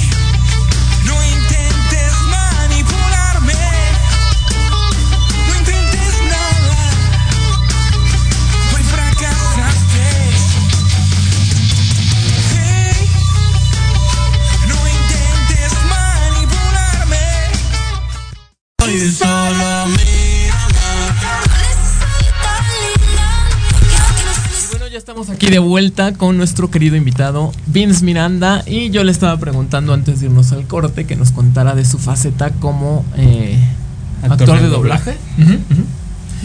Pues es, eh, es otro mundo también. Es totalmente otro mundo. ¿Qué personajes fueron? Pues he hecho, he hecho varios, pero Ajá. así como actor, Los más icónicos, los que más te han... creo que han sido más canciones. Ok. O sea, más la parte de las canciones. De las que más me han divertido fue el año pasado, para diciembre, Netflix sacó una, una película animada de Mr. Scrooge, del, ya saben, ¿no? De esta Sí. historia. Y del cuento de Navidad. le cuento de Navidad, justo. Y la primer rola, la rola de entrada, que es un jazz así medio navideño, esa me tocó grabarla a mí y una rolota divertida. Me encantó. Este, fue una super sesión. Eh, sí, me encanta. Me encanta ir- en, en sí, el estudio en general me fascina. O sea, meterme en una cabina de grabación y estar ahí grabando y otra toma y dale, y si hacemos esto, ya la probamos. O, o con Gaby Cárdenas, que es con la que casi siempre me toca hacer doblaje. Pues también te la vives echando chiste. O sea, es muy divertido. ¿Cuánto tiempo tarda en un proceso de grabar un- una película, por ejemplo? Depende Doblaje. mucho, sí, depende mucho. Este, a mí nunca me ha tocado hacer una película completa, ¿Completa? o un personaje este, de más de un capítulo. Entonces realmente mis llamados de doblaje, a menos que sea, ahora que me me tocó hacer coros para La Sirenita, pues sí fueron como cuatro días de todo el día estar ahí cante y cante y cante y cante, ¿no? Pero cuando es de yo solo una canción, pues normalmente son llamados como de, no sé, una hora, una hora y media, lo mucho. Y contigo Sí. no hay detalles, ¿no? Es grabaste, rápido. ya. No, y como que vas agarrando experiencia, porque no es como que te dan la rola para que la estudies y llegues y la cantes. Pero, pues como también yo hacía jingles y todo desde muy, muy chiquito, sí tengo este entrenamiento de poder escuchar una canción y quizá no me la aprendo toda a la primera escuchada, pero digo, vámonos por pedacitos, ponme el primer, la primera estrofa. Perfecto, vamos a grabar. Tres, cuatro tomas y lo que le guste al director dice, perfecto, ya la tengo, vamos a lo que sigue. O me pide cosas muy así de esta palabra un poquito más largo, no cortes tanto, eh, menos vibrato, o sea, ya como detallitos. Pero sí, son llamados como de una hora, hora y media. Y si son para personajes, depende de cuántas escenas hay. Si es una escena, quizá en media hora ya estás fuera, ¿no? Mm, excelente. ¿Y qué más disfrutas hacer? ¿Ser actor de doblaje, de televisión, de teatro, cine? ¿Qué es lo que más te gusta desenvolverte? El teatro me gusta mucho, mucho, mucho por la repetición y por el ensayo. El cine y la tele, aunque me encanta los sets de televisión y de cine y las cámaras y la sutileza con la que se trabaja, el lenguaje, o sea, tiene su, su onda que es preciosa. En teatro pues tienes toda esta oportunidad de, de exploración, de trabajar junto con tu director, trabajar junto con tus compañeros, de ir encontrando al personaje, este, de repetir, repetir, repetir, repetir hasta que te caen los 20 y después estrenas y continúa la repetición, entonces el personaje va creciendo de una manera que muchas veces en tele o en cine no se logra. Y menos en México, porque en México no estamos acostumbrados a ensayar mucho, ¿no? Todavía en, en algunas otras producciones del mundo este, graban dos o tres escenas al día, este, en cine, por ejemplo, o en tele. Entonces ensayan, ensayan, ensayan, ensayan. Y ya que está on point, así de, ¡pum! ahí está, ¡pum! Vamos a grabar. Pero en ese ensayo también ensayaron luces, cámaras, focos, o sea, ensayaron todo. Todo. Entonces se logra otra cosa. Y aquí en México trabajas mucho eh, sobre tiempo, ¿no? De vámonos, ya tiene que salir a la primera, queda, lo que sigue, te dan tus escenas en ese mismo día. Entonces, como, como que vas construyendo tu personaje una vez que empezaste a grabar y pues ya los capítulos más avanzados, ya, ya, como que ya encontraste un poco. Y en teatro, pues tienes esta oportunidad de estar encontrando cosas, ¿no? Hoy hice esta escena de esta manera, pero mañana me siento me siento mal o tengo algo en mi vida personal y de alguna manera se refleja en el personaje y te da chance de encontrar este nuevas formas. La escena de llorar, ¿no? Ya, ya tengo un motivo, voy a llorar más con gusto. Por ejemplo, o descubres cosas, ¿no? Empiezas a, se empieza a abrir así tu, tu, tu mirada en el escenario y descubres lo que hacen los demás, descubres que por aquí baja esto, pam, pum, o sea, es una cosa que te renueva día a día y te da una oportunidad de, de conocer a tu personaje muy, muy profundamente y eso es bellísimo. Y además el performance en vivo es único, irrepetible y tiene un, es un rush que, que- que no se vive en la tele. o ¿En qué cine. obra te gustaría participar que digas, ay, tengo muchas ganas de estar ahí? Me encantaría Trabajar. hacer Once. Ok. Once me encantaría, ¿Por sí. qué? Pues me fascina la música, me encanta la historia, la peli también la amé. eh, me gusta que el, que el personaje también toca, además de cantar, es músico.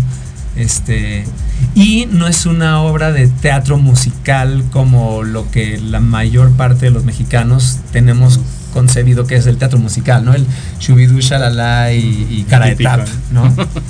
Ajá. Es correcto. ¿Cuál consideras que ha sido el mayor reto en tu carrera artística? Yo creo que ha sido siete veces a Dios.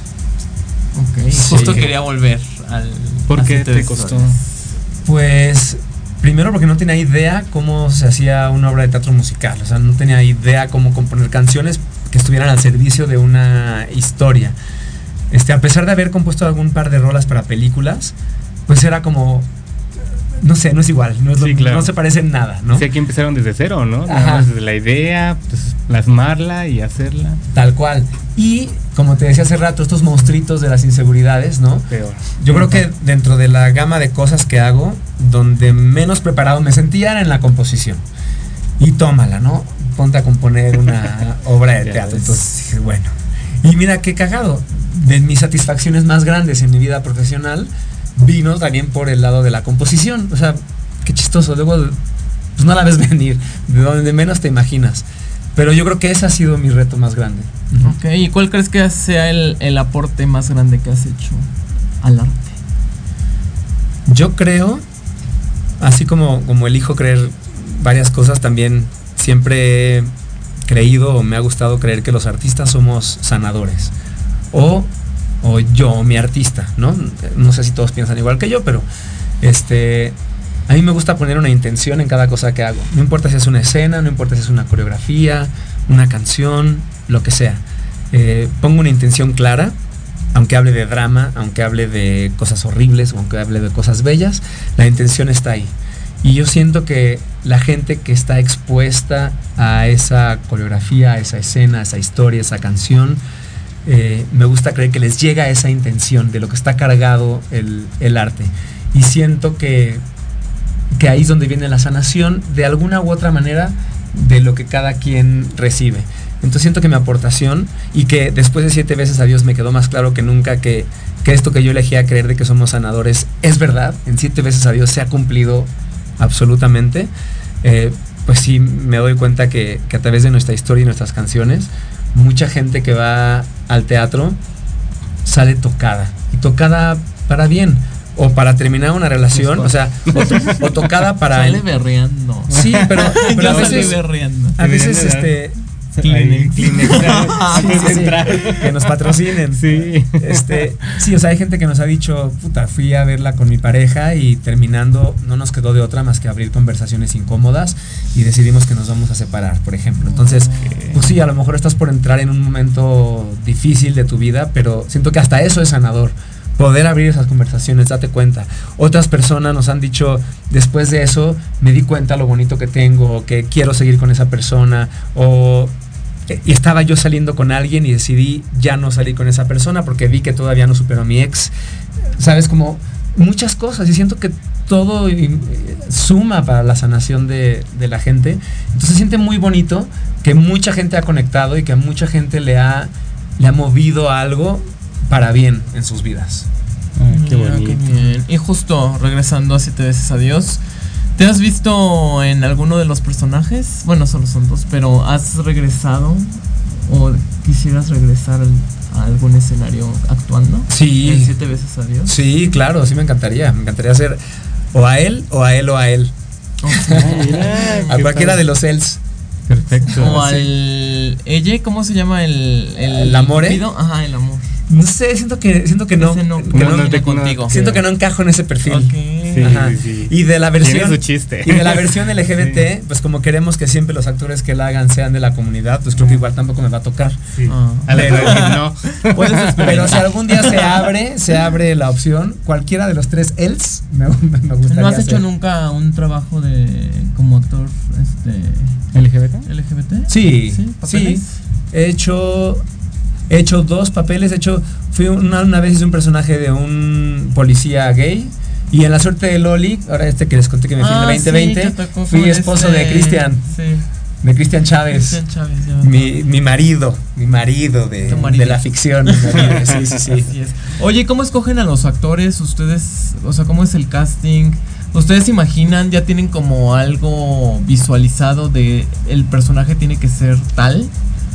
No, eh, no necesariamente. O sea, sí ponemos un chorro de nombres en la mesa y de ahí como que vamos viendo quién nos gustaría.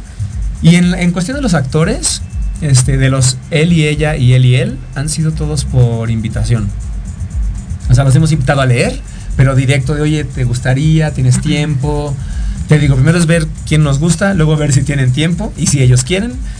Y, y tal cual hacer una pequeña lectura y listo. Sí. Para el papel del Amore, sí hubo una vez que tuvimos que hacer audición, cuando entró Valeria.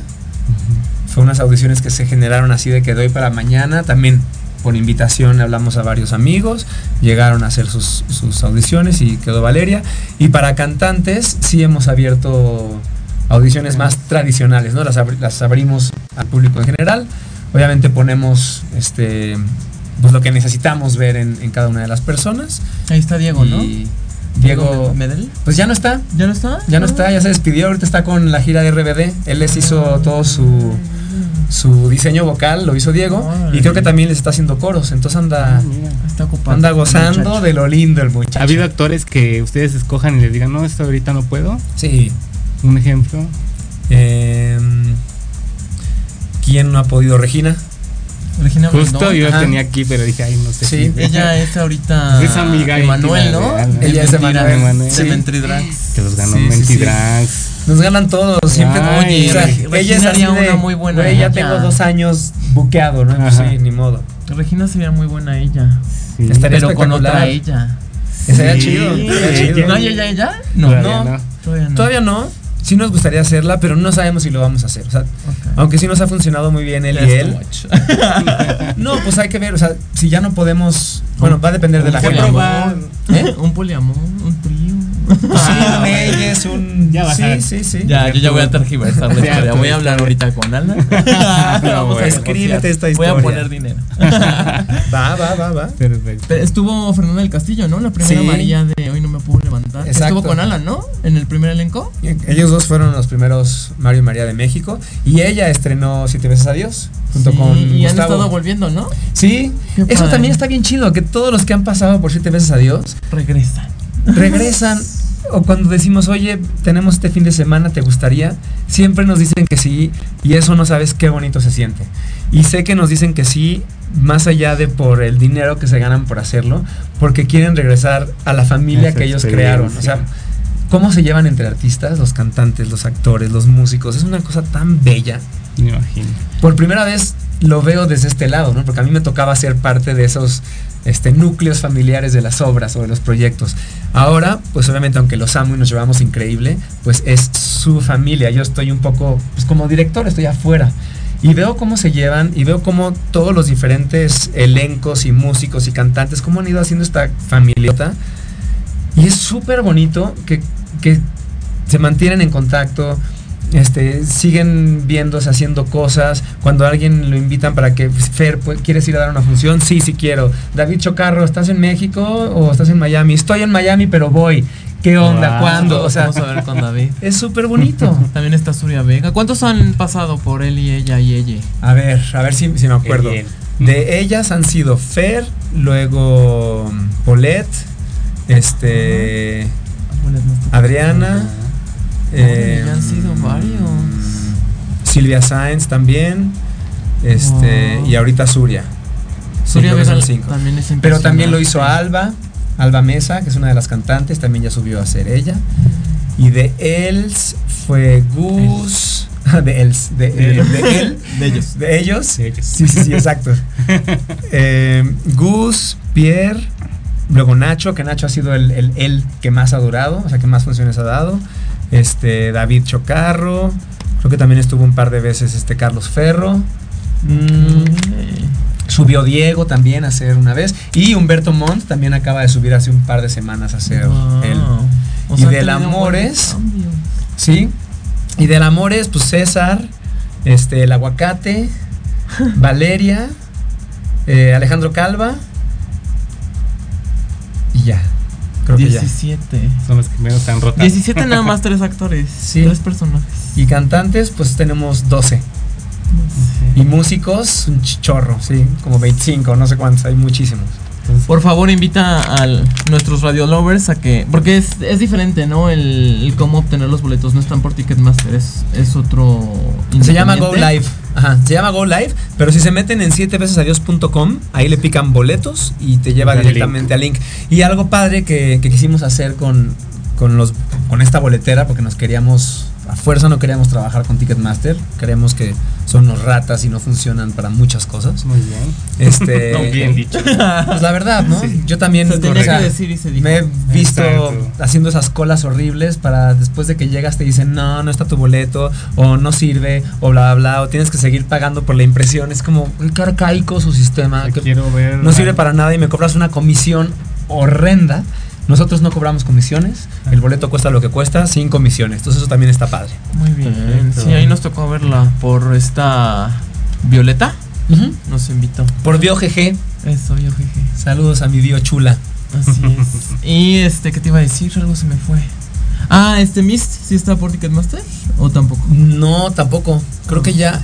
Creo que acaba de cambiar de boletera, pero no me acuerdo cómo se llama. Bueno, Pero- No hay que te busquen. Exactamente. En las redes de, de Mist, que, que son arroba Mist con Y, M-Y-S-T, guion bajo My Soundtrack, ahí viene el teléfono de Katia, que Katia es la concierge de Mist. Tú le mandas un WhatsApp y ella se encarga de todo. De todo. Muy bien. Excelente. Mis Oye, redes son, perdón, arroba Vince, que se escribe V chica I N C E, Vince, guion bajo Miranda, y así estoy en todos lados. Perfecto. ¿Cómo logras conectar con un, un personaje y, y el que no te, te encasillen en él? O sea, ¿cómo es que entras en personaje? Pues sales. de, de- de encasillarme, creo que no me. ¿No te han encasillado en No, ninguno? creo que Todavía no. Todavía ¿Te no, gustaría ajá. que te encasillaran en alguno? ¿O- Pues no, no me gustaría. Pero si hay alguno que se me da mucho y me buscan mucho para hacer ese tipo de cosas, pues adelante, que me busquen y hacerlo. O sea, no, no estaría cerrado. De malo, de bueno. Sí, sí. ¿Qué te La verdad, he tenido. Pues he podido, ¿Antagónico o he podido hacer los dos. Y el antagónico es muy divertido. La verdad, sí, Sí, es chido se ser malandrín en ficción. La verdad que sí. Sí. Pero todos los personajes tienen lo suyo. ¿Y tienes Sí. algún ritual? ¿Algún rezo antes de entrar al escenario? Para el escenario, sí. Sí, sí, sí, tengo mis, mis rezos, hago unos mudras y cosas que me enseñó mi mamá. Este, algunas palabras también en, en hebreo que también mi madre me enseñó. Tengo una pequeña oración que hago directo con mi abuela y con mi tío y mis ancestros para que me acompañen a, a gozar y a resolver lo que haya que resolver. Este hago un calentamiento corporal para que subir la temperatura del cuerpo y para estar como ya con la energía así pues, que se sienta para entrar en el primer momento del escenario y estar calientito y dispuesto a la chamba. Muy bien. ¿De dónde eres? ¿De aquí, de la Ciudad de México? Sí, de nacimiento soy de Los Ángeles, por nacimiento. Mi familia es mexicana y mis papás, aunque vivieron en Los Ángeles 10 años, regresaron acá cuando yo tenía dos. No, sí, es que Entonces- mencionaste hebreo y cosas así, dije, a No, es- es te digo que mi mamá, mi mamá estudia un poco toda esa onda y como te digo que es bruja y sanadora Ay, y así, pues Sí, tiene sus, sus rituales y sus cosas que me va pasando y yo digo, Mira, va. perfecto. Oye, ¿nos podrías cantar un pedacito de alguna canción de la obra? De Siete veces adiós. Sí, claro que sí. Mi canción favorita es Y después, que es la última canción. Y el coro dice, ¿quién te besará después de mí? ¿Quién me abrazará después de ti? ¿De qué color será la piel? Que te haga olvidar que existí. ¿Quién después de ti? ¿Quién después de mí? Y después, y después, y después. Gracias. Tienes como el tono de Pablo te falta el Oye, hazme papel. la buena, oye. Ahorita que Por favor. Me gustan las baladas y Me encantan. las trovas. sí. todo Me encantan eso. los boleros, las baladas, el jazz, la trova. Me gusta mucho la música. Oye, ¿cuál es. ¿quién es tu inspiración en la música? O sea, ¿qué, qué influencias tienes? ¿Qué te gusta? Va cambiando, ¿eh? Va cambiando. Así como uno cambia, también va cambiando mis películas favoritas, canciones. O sea, como que no tengo una. Pero mis influencias de niño, que creo que son las primeras, que era la música de mis papás, pues lo que ellos ponían, ¿no? Lo platicaste, ¿no? Tus abuelos y todo. Exacto, eran este pues mucha trova, trova yucateca, boleros Mexicanos. cubanos, Ah, cubanos. ajá, mexicanos. Mi papá, él nació en los 40 y entonces le tocó justo así la época del rock and roll. Entonces me acuerdo que siempre que íbamos a siempre que me llevaba a la escuela mi papá toda la primaria, secundaria, escuchábamos Universal Stereo, ¿no? Entonces era pura música de los 50, Claro. 60, entonces también crecí con Motown, con este los Beatles, Elvis Presley, este los Carpenters, o sea, como eh, toda la parte en inglés venía más como de mi papá y toda la parte de trova, bolero, romántico y así por mi mamá, pero es ese tipo de música la que pues la que me formó de niño, digamos. Después yo descubrí el jazz y ahí me clavé cuando tenía veintitantos. Era así, ya sabes, el típico de no, la música comercial es horrible. no, es- una basura, no sé ¿Y qué. te gustaría grabar un disco propio? Así de- que tú Sí, hayas- es algo que nunca he hecho y sí, sí me gustaría. algo más por hacer. ¿Algo más este, de composición? Sí, o sea, ¿La algo- de Más es tuya? ¿Cuál? ¿Más se llama? ¿Cuál, cuál? La que puse en la historia. Ah, la de Más Allá. Más Sí, Allá. esa es mía, sí. Es la única que he grabado y subido a... Bueno, tengo otra de cuando tenía mi dueto con Marcela Aguirado, que teníamos Vincela. Hay una original que se llama Hay días así, que también es mía. Este... Pero así, de- como solista, es la única que he subido a Spotify. Y ahí tienes muchas. Tengo muchísimas ahí en Ya, el... ponlas en un disco y en el sube. tintero las tienes. Te digo que mi inseguridad de compositor no, No, me dejaba. no, no, no. Pero ahora con siete veces a Dios Ya. me, me dio más Ya seguridad esa parte. Sí. Perfecto. Aquí Empoderamiento. Yael Alfonso López Jaramillo te pone mucho éxito, hermano. Un abrazote. Hermanito, hasta Chihuahua. Sí, dice que es fan. Abrazote, abrazote. Perfecto. Algo te iba a preguntar y ya se me olvidó. No. Ah, sí, ¿a quién admiras? ¿Quién es tu Em, mayor admiración artísticamente, artísticamente. musicalmente, actoralmente hablando? ¿O con qué A ver. productor te gustaría trabajar, actor? A ver, hoy te digo que va cambiando. Hoy. Este, en la música, Charlie Puth me encanta lo que hace y me gusta como su proceso creativo y me bueno. fascina. Se va a lo grande. Pues sí, la verdad y sí me encantaría de, de hacer algo con alguien así si pudiera yo pedir una, una carta Una a Santa Claus, así con quien sea, con Alicia Keys me, Oh, o sea, uy. sería como mi máximo en la vida poder hacer algo con ella. Sí. Compartir el escenario. Imagínate. Uf. A dos pianos así. ¿Y en actuación? En actuación. A ver, ahorita. ¿Quién me viene a la mente? Ay, este. es, eh, Killian Murphy. Que ahorita lo tengo por haber visto Peaky Blinders y luego por este. ¿Cómo se llama la peli? Este. Ay, se me fue el nombre de la peli que acaba de estrenar. De la bomba atómica. No. Esa. Este, el científico que creó la bomba atómica, ¿cómo se llama? Oppenheimer. Oppenheimer. Ajá. Ah, sí, la que compitió con Barbie, ¿no? Exacto, exacto. Sí, sí, sí. Este, ahorita como ahí lo tengo así en, en- en mi top of mind, un- actuar con él estaría cabrón. Ok, perfecto. Muy bien. Pues vamos a. Vamos a. ¿Ya habías hecho radio? Eh, así ¿Ya como, habías estado en algún podcast o como Sí. locutor? Sí. como locutor una vez me invitaron, sí, hace muchos años me invitaron a, a ser como locutor invitado de un programa. No me acuerdo ni cómo se llamaba el programa, pero era en una AM. Ok, que está por ahí por reforma. Y bien, ¿eh? Me la pasé cabrón. Perfecto. ¿Te quieres quedar todo el programa? ¿Te quedas con nuestro colaborador de hablar de sexo con nosotros? ¿Te la Pues, lanzas? Solo es media hora más. Tú dinos. Tengo, Si cita, no a te las, tengo cita a las 4. Ah, sí. bueno, entonces te Sí, no, agradecemos sí. por haber Me hubiera encantado. con Sí, nosotros. sí, sí, sí, sí. Muchísimas Y gracias. Estamos en contacto para que nos digas de más proyectos, de Órale. tu libro, estar atento de tu película. Bueno, Va. de tu libro personal. Sí, sí, ese, Regálanos de ese es un experimento personal que, si, funciona lo, lo compartiré. Claro Mis redes sociales son arroba vince-miranda en todas las redes. Muy bien, pues muchas gracias por estar. Éxito. Más Gracias. éxito del que ya tienes. Igual para ustedes. Gracias. Muchísimas gracias. Pues regresamos. Estamos en un cortecito y regresamos. Así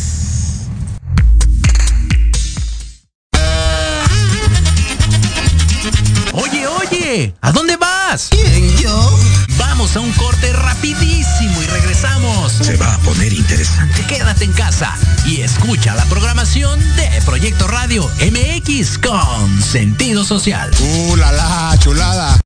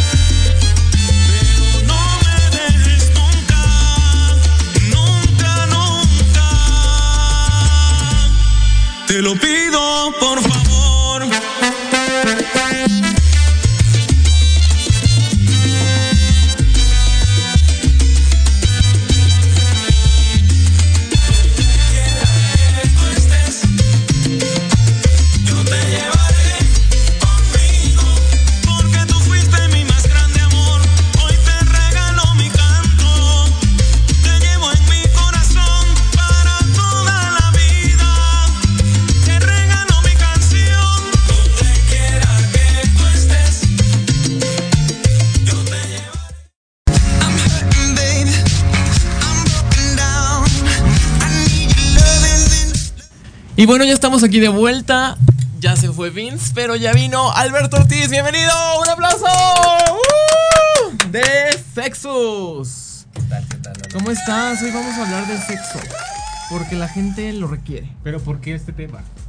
Porque hoy estamos en el marco de el día, ya lo mencionamos en las efemérides, fue el Día Mundial de la Salud Sexual. Este, bueno, va a ser este próximo 4 de septiembre, lunes. Y el Día Mundial del Sexo, que es el 6-9 por el 69. El día también conocido como el Día del Sexo Oral, este 6 de septiembre. Y por eso invitamos a un especialista en sexología. Bienvenido, Amigo ¿cómo también. estás? Amigo sí, también. amigue. ¿Cómo estás, Beto? Bienvenido. Él toca la guitarra en nuestro coro. Coro de feta. Sí, Tú fluye, ¿estás nervioso? Sí, se nota. Tú tranquilo, estás aquí. Te está viendo miles de personas. Normal. Cuéntanos, ¿quién es Alberto Ortiz? Más allá de tu profesión, ¿cómo te definirías en tres palabras? Pues yo creo que como alguien relajado, que le gusta disfrutar de cosas simples, pero también me encanta mucho lo que hago en general, no solamente en la parte profesional, sino también como comentabas en la parte del coro y todo esto. La- las amistades. Las amistades, este, hacer lo que a uno le gusta, eh, no solamente en cuestiones profesionales, sino que es lo que, que define mi vida también. Ok, perfecto. Cuéntanos, eres médico cirujano. Así es. Pero ¿en qué te especializaste? Cuenta. Bueno, este, ahorita estamos en la parte de sexología. La especialización en sexología, bueno, tiene como que varias partes. Hay diferentes este, instituciones que incluso imparten esta especialidad. Este, y pues bueno, más allá de la especialidad, la, el objetivo es más la maestría, que es lo que estoy cursando ahorita. Y este, la especialidad es en sexología educativa para después hacer sexología clínica, que es la maestría. Entonces, este, es muy rica, es muy vasto el, el campo de la sexualidad, sobre todo porque no solamente incluye la parte física o biológica, sino la parte psicológica, la parte social, que a veces le dejamos un poquito a un lado la- los médicos en muchas ocasiones. ¿Y por qué eligiste esta especialidad? Sexología. Pues inicialmente fue como curiosidad porque realmente yo no conocía que existía esa especialidad. Este, incluso también pues uno se imagina, ¿no? Sexólogo y te imaginas únicamente, bueno, yo a mí me pasaba, ¿no? Que me imaginaba únicamente la cuestión esta de los dildos y toda esta cosa. Los juguetes sexuales. Es correcto, y decía, no, pues puro juguete sexual, que Ya, no, no. Te Pero- recomiendo tal. Exacto. y ya era todo. No, Sí. pero ya después, este, yendo a talleres, este, justo en sexus especialistas, Mira. este, fue que conocí y di cuenta que no era una cuestión solamente de juguetes sexuales, sino que había más profundidad, que se abarcaba muchas áreas. Entonces, fue lo que me enganchó inicialmente, después preguntando, llegué a Inesex. Y este, y pues bueno, de ahí fue que me quedé en esta área de la sexualidad. Ok, perfecto. Oye, ¿y tus pacientes qué, eh, cuál es la causa o la razón por la que más Más llegan, llegan a ti? Bueno, la mayoría de consultantes que buscan la parte de sexología eh, está muy enfocada en infecciones de transmisión sexual, también en disfunciones eh, sexuales como es la dificultad para la erección, este, el tener dolor en relaciones sexuales que le conocemos como dispareunia, generalmente son lo, lo más frecuente, ¿no? Eh, últimamente pues sí ha estado más eh, ha, ha habido mayor incidencia en varias infecciones de transmisión sexual, no solo en mi consulta, sino a nivel nacional ha habido mayor registro de infecciones de transmisión sexual. ¿Y esto a qué se debe? Pues hay muchas situaciones, ¿no? Siento que la, la más importante es la educación en sexualidad, eh, no solamente a nivel eh, superior, sino desde los niveles básicos. Eh, porque a final de cuentas cuando estamos nosotros eh, descubriéndonos en varias áreas, pues a veces sí tenemos un, conocimiento previo de algunas circunstancias, ¿no? Si estamos hablando de la cuestión laboral, pues bueno, se habla bastante de qué te conviene, qué no te conviene en una cuestión laboral, le puedes preguntar con toda confianza a tu papá, a tu mamá, a tus hermanos, a los maestros, sin que haya ningún tipo de, de crítica o de juicio. Pero cuando hablas de temas en sexualidad, pues no te dan esa oportunidad porque es algo que no se ve, no se habla, no se dice. Y si tú preguntas, si tú te acercas cuando eres una, un infante o cuando eres un adolescente, pues se te juzga, incluso se te prohíbe hablar del tema, ¿no? Entonces, esa falta de educación en sexualidad hace que cuando nosotros empezamos a descubrirnos, a autodescubrirnos, pues hacemos lo que podemos e incluso vamos a fuentes que sí nos pueden decir algo, pero pues que igual y no saben tanto, ¿no? O sea, vamos con el amigo o la amiga y pues nos dice pura barbaridad, ¿no? Oye, ¿a qué edad es la ideal para hablar con un niño sobre sexualidad? Yo siento que es, esa, esa pregunta es como a qué edad es bueno hablar de matemáticas con un infante o de español. Eh, yo siento que todo va por etapas y sí es importante siempre tener en cuenta la sexualidad de una persona porque eh, creo yo que no podemos eh, deshumanizar a la sexualidad ni desexualidad, sexual, desexualizar a la humanidad, ¿no? O sea, es parte de lo mismo, no te Claro. puedes agarrar y quitar tu sexualidad para ser un niño o una niña o para hacer lo que este, tú estás elaborando, lo que sea, ¿no? Entonces, en ese sentido creo que sí es importante hablar de la sexualidad desde que son pequeños, obviamente cuando hablamos de matemáticas con los niños y las niñas no les decimos, no les hablamos de una ecuación algebraica, ¿no? Raíz cuadrada, ¿no? Exacto, empezamos a que empiezan a contar y les enseñamos las cosas como son, ¿no? Este se llama uno, este se llama dos, tres, ¿no? Esto se llama sumar, esto se llama restar. Creo que es importante darle las palabras exactas a las cosas para que poco a poco vayamos abriendo camino en esta parte. Entonces, desde que le de- decimos a los órganos este, sexuales de otras formas, no como se llaman, Entonces ya empezamos ahí también a distorsionar un poco el conocimiento de la sexualidad. Entonces directo, ¿no? Este es el pene, esa es una vagina, Es un- esos son los... Exactamente. Pues sí, ¿no? Ahí ¿Quién vamos sabe a si se pueda mencionar aquí? No se puede. Ay, no, bueno. Pero bueno, ya lo mencionaron. De hecho, lo- yo lo veía, yo este con Lorena Herrera, fue su presentación a, de monólogos de la vagina y decía que en algunos podcasts o algunas radiodifusoras no le permitían decir la palabra vagina. ¿Pero eso, eso cuánto fue? Aquí apenas van a presentar en, en Estados Unidos su proyecto y, ¿Y hay por? quien prohíbe todavía ¿Por las qué está palabras. prohibida? Fíjate, ahí Pues, vamos, ¿no? Lo que es estabas eso diciendo. precisamente en eso. Pues es que así se está. llama, pero no. De hecho, les, le tienen que poner. Igual en redes sociales, en Instagram, Un no les dejan poner vagina. Sí, tienes que poner un 4. le quitan la V Le pones un 4 o algo por estilo. Pues y mal. le ponen un tachecito. Sí, pues estamos muy mal como, Todavía. como este, Ahí está un claro sociedad, de ¿no? por qué- Y de hecho, te quería preguntar: ¿este tabú del sexo se ve reflejado en tus pacientes? ¿Cómo es que ellos lo transmiten aún en, en, en consultas? ¿Y te han llegado así como muy. temerosos de que ay nadie me Sí, vaya a como ver, o muy que nadie a este. enterar. ¿Cómo les puedo, cómo les puedo describir el, el que no se des- describan bien las partes, lo definan, lo digan como tal? Pues en parte sí les cuesta un poquito de trabajo. Sin embargo, creo que el hecho de que saben que van con, con un médico, cuando saben que van a una instancia donde pues se habla de sexualidad, como que eso les da un poco de confianza, más confianza que a lo mejor en un consultorio general. O sea, sí te puedo decir que en la consulta general es más difícil que empiecen a hablar acerca de algún problema de su sexualidad. Sin embargo, cuando saben que, vas que van con un médico y que es sexólogo y que están en un lugar eh, donde se atienden situaciones de las sexualidades, entonces eh, como que eso les da un poquito más de tranquilidad. Obviamente que pues sí hay cosas que les cuesta trabajo. eh, decir al final eh, estamos muy acostumbrados a no decir las cosas eh, que nos pasan a nivel de, sexualidad, no solamente en cuestiones de órganos sexuales, infecciones o lo que sea, sino más bien de cómo estamos viviendo, si lo estamos disfrutando, no lo estamos disfrutando, nuestro placer, nuestra sexualidad, porque como diría el, maestro, el que inauguró el Instituto Mexicano de Sexología, este, el doctor Álvarez Gallú, que ya falleció, pero él decía, es que la sexualidad también duele, ¿sí? Entonces, eh, es- siento que es, es una frase muy buena porque al final, eh, cuando vamos con, cuando nos duele la cabeza, pues no podemos trabajar bien, nos cuesta trabajo incluso seguir nuestro día, o sea, porque nos está doliendo la cabeza y no nos permite pensar bien, no nos permite hacer bien nuestras cosas. Cuando traemos problemas en nuestra sexualidad, ya sea físicos, psicológicos o sociales, no nos permite seguir nuestras actividades tampoco. Es, es realmente un- algo que, que debemos de, de hacerle caso.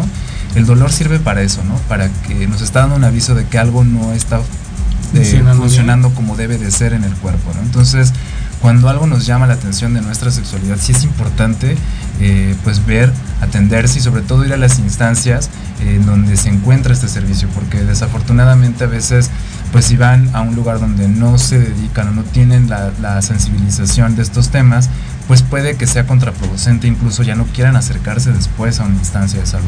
Oye, ¿y tú cómo haces para que tus pacientes entren en confianza contigo, te cuenten, te compartan ciertas cosas que son íntimas, ¿no? Que no se las cuentes a cualquier persona. Y también, ¿cómo es ese acompañamiento? O sea, tú desde la primera cita, eh, ¿cómo- ¿cuál es el cuestionario que les haces normalmente? ¿O cómo es? O sea, para que nuestros este, radio lovers también te consulten y, y llegue mucha gente para ti.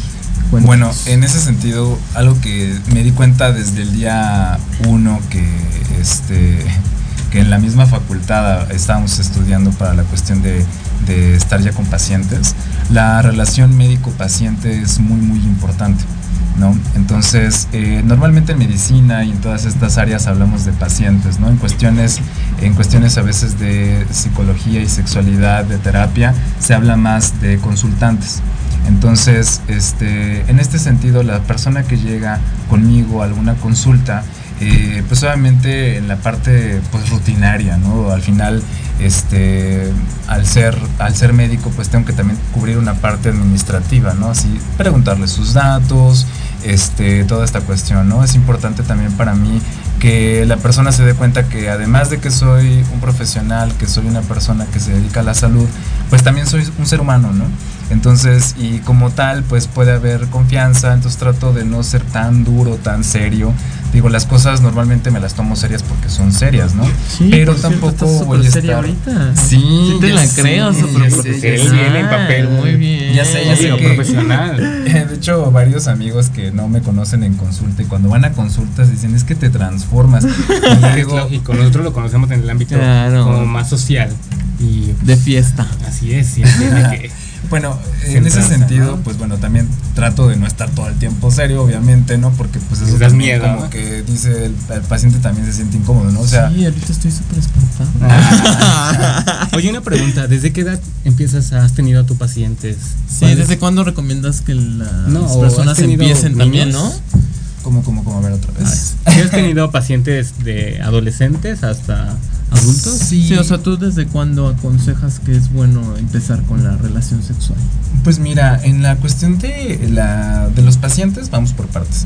En cuanto a pacientes, pues sí, o sea, cualquier edad, cualquier edad se puede hablar de sexualidad, desde las infancias hasta las personas añosas, ¿no? O sea, este, bueno, sí es que, bueno, las personas o De la tercera edad. médicamente les dicen pa- pacientes geriátricos, este, socialmente personas de la tercera edad, acá nos acostumbramos a decirle, este, personas añosas, porque, pues bueno, al final, eh, en todas las etapas de nuestra vida está presente la sexualidad. Entonces, cualquier etapa se puede tratar o abordar algún tema de, de la sexualidad. ¿Qué edad tiene tu paciente más pequeño?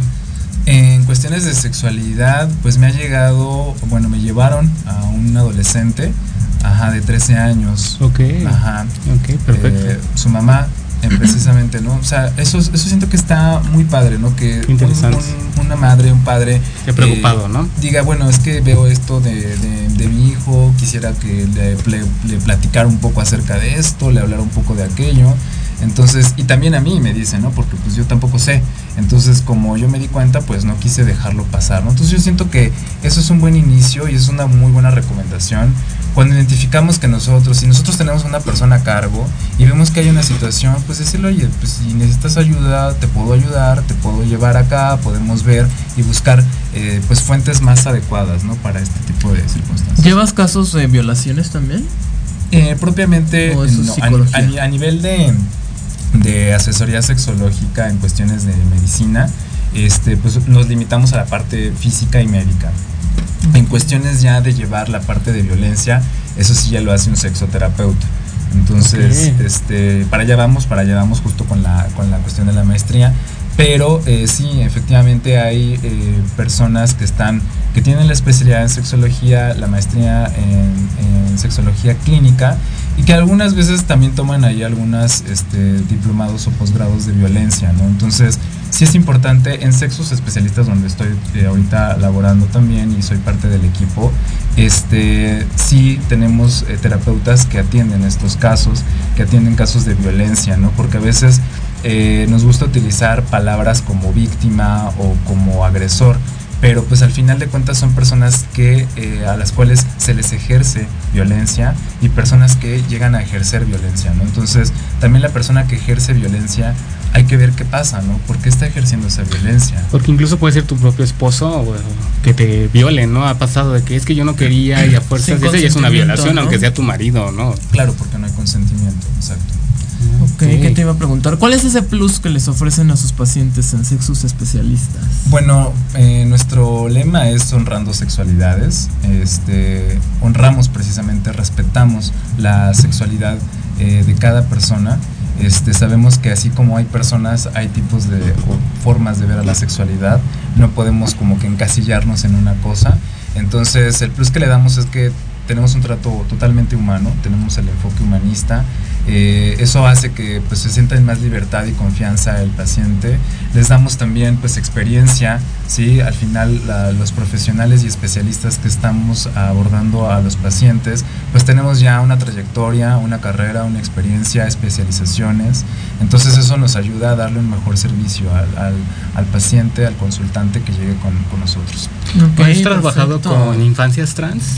Eh, yo directamente no. Pero Parte ahí en la de- clínica sí. Eh, parte de, nuestros co- colaboradores sí ha trabajado con infancias trans, con personas trans. Este, también tenemos eh, varios servicios, no solamente la parte de eh, médico sexólogo, ¿no? sino tenemos ahí eh, dos psiquiatras que también uno de ellos también está especializado en, en sexología. Tenemos también gastro, porque a veces hay problemas intestinales que están relacionados a cuestiones de la sexualidad, tratamiento de dolor crónico y demás, sexoterapeutas, eh, tera- eh, terapeutas de diferentes corrientes, o sea, que vienen de una corriente y que eso también lo aplican dentro de su ejercer como sexoterapeutas. Entonces, dentro de eso, pues sí se puede derivar las diferentes circunstancias que están involucradas en la sexualidad hacia estos especialistas.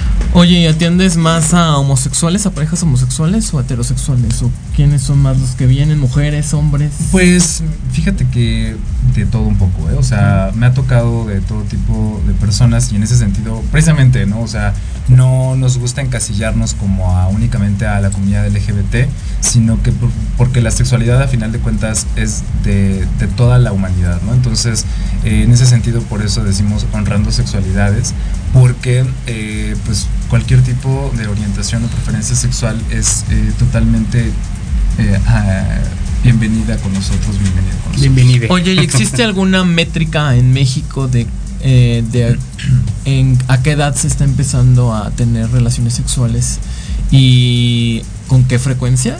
O sea, ¿cuántas veces? ¿O tú Sí, alguna recomendación de, cuán- de cua- cuántas veces se puede? Sí existen, o sea, de hecho hay muchas, este, algunos estudios ¿Fuentes? epidemiológicos en donde se tiene esa información. De inicio de vida sexual sí existe en INEGI, pero al final eso es realmente, no es tan confiable a veces porque, bueno, a cuántas personas realmente se les pregunta. Y no dicen la verdad. Eh, en promedio la mayor También, parte ¿no? de las personas eh, inician la vida sexual eh, a- antes de la mayoría de edad, ¿no? O sea, eso es una realidad. La gran parte de las personas empieza antes de su mayoría de ¿Y edad. cuándo es recomendable? Recomendable, pues también depende de cada persona, ¿no? O sea, siento que... y a no es como una... no, y a veces también lo que tú lo que tú consideras o crees que es iniciar tu vida sexual. Porque igual para una persona tener, eh, no sé, un contacto de sexo oral no le representa iniciar su vida sexual. A lo mejor para otra persona sí. Entonces, eh, depende mucho de cada persona cómo considere y también tenga esa libertad. Y precisamente yo siento que el plus, eh, se me preguntaste hace rato, el plus que les damos nosotros es eso, información. Ajá. Algo que yo recuerdo en, la- en el primer año de la carrera que me decía un maestro donde nos preguntaba, el conocimiento que les da. Y pues inmediatamente la palabra que me vino fue poder. Y efectivamente el conocimiento nos da mucho poder.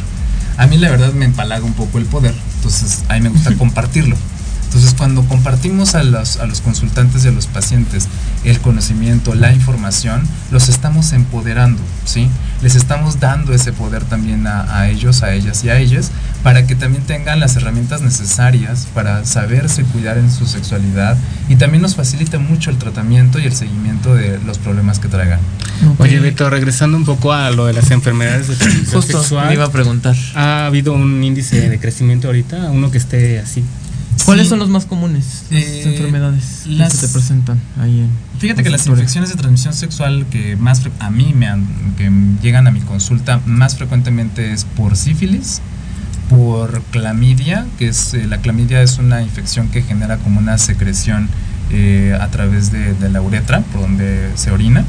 Este, y pues es como que lo más frecuente, ¿no? Que herpes en algunas ocasiones, herpes simple, Ajá, pero lo que más más frecuentemente llega es este sífilis y clamidia, a veces también gonorrea. ¿Crees que sea una pandemia o todavía no llegamos a ese grado de...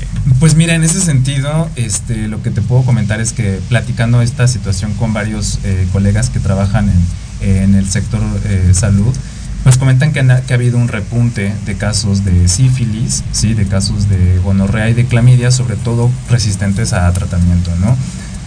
Ellos eh, lo que comentan o muchas de las especulaciones es precisamente porque ya personas que eh, son eh, seropositivas para VIH o que están en PrEP, ajá, en este tratamiento que es preventivo para, la, para contraer VIH, eh, pues se confían y ya no usan protección en absoluto para tener relaciones sexuales en lugares de encuentro o con personas que pues son desconocidas Entonces no hay un, eh, un sexo seguro, no hay un sexo protegido. Entonces esto pues repunta, ¿no? Eh. Obviamente pues y también lo que ha existido a mayor incidencia, no en mi consulta, pero sí en las instancias de salud, ha sido en hepatitis B. Este, que ha sido algo que también ha estado creciendo y VPH, virus del papiloma humano, este, también ha estado en repunte. Entonces, son circunstancias que, que reitero, ¿no? O sea, están muy ligadas a la educación en sexualidad, están muy ligadas a también el, el qué tanto hablamos de ello y qué es lo que no hemos atendido en nosotros mismos, en nosotras mismas, eh, en cuanto a dolor en la sexualidad, ¿no? ¿Y cuál es el tratamiento para estas ITS? Pues bueno, la mayoría de las infecciones de transmisión sexual sí tienen eh, tratamiento. Eh, ¿Tienen cura? Este sí, o sea, la, la mayoría sí tienen, tienen cura, o sea, la gonorrea, la sífilis, hay antibiótico para ello. Este, y precisamente cuando llegan conmigo, pues les explico en qué consiste, qué es lo que le genera la, la infección y el tratamiento que podemos dar para, para pues curarle el problema y evitar la reincidencia, ¿no? Entonces, eso es lo que también veo en, en, en la consulta diaria. Oye, ¿y dónde podemos acudir a ti? ¿En dónde te encuentras? Este, para ir a tu consultorio, ¿cómo le hacemos para pedirte una cita? Claro que sí, pues bueno, yo, yo estoy en cerca de Torre Manacar, estoy en la avenida, Isur- eh, avenida Mixcoac, perdón, este número 73, en el interior 5, en el quinto piso. Este también eh, se llama Sexos Especialistas, nuestro consultorio. Tienen psicólogos, tienen de todo, ¿no? Tenemos de todo, tenemos un gran equipo, un equipo multidisciplinario. Nos pueden buscar en redes sociales. Eh, nuestra página es www.sexosespecialistas.com. Este también Está apareciendo en pantalla y también tu, tu logo que me llamó la atención, que son unas esfinges o qué? No, son tres personas. Ah, Representa como precisamente las sexualidades, ¿no? O sea, de que el, el él, ella y el ella, ¿no? Mira, justo Perfecto. ligado a. Es que tuvimos a un invitado actor de Siete veces a Dios. No sé si ya la hayas visto, si no te la recomendamos. Ah, muchas Está ahí al sur de la ciudad. Para que vayan y pues también para que vayamos y hablemos de salud sexual. Y espero que esta no sea la última vez que estamos coincidiendo aquí. Esperemos que no. También búsquenos en redes sociales como Sexus eh, Mex. Ahí estamos en Instagram, Facebook. Este, pueden visitar nuestra página y allí están toda la información, nuestro teléfono, WhatsApp. Todo Para que agenden cita, directo Y pueden agendar cita con nosotros, con cualquiera de nuestros especialistas. Perfecto. Muy bien, ¿quedó alguna duda? ¿Alguna pregunta ¿Alguna promoción pendiente? para nuestros Ah, una promoción para Ah, nuestros claro que sí, claro. Sí, pues si, men- si mencionan, si mencionan que me escucharon, que estuvieron escuchando con ustedes en Ley de Atracción. la- en Ley de Atracción precisamente eh, la entrevista, pues este, se les dará un descuento especial en las consultas, sobre todo conmigo. Oye, ¿qué viene para ti? Cuéntanos rapidísimo. Este, ¿qué estás haciendo ahorita? ¿Estás estudiando, no? ¿Algo? ¿Una maestría? Sí, estoy en la maestría precisamente de sexología clínica. Estoy ahorita trabajando ahí con sexos especialistas. También trabajo en una clínica que es de atención para pacientes de, eh, de la tercera edad y también neurológicos. Y también doy clases en una prepa. Perfecto.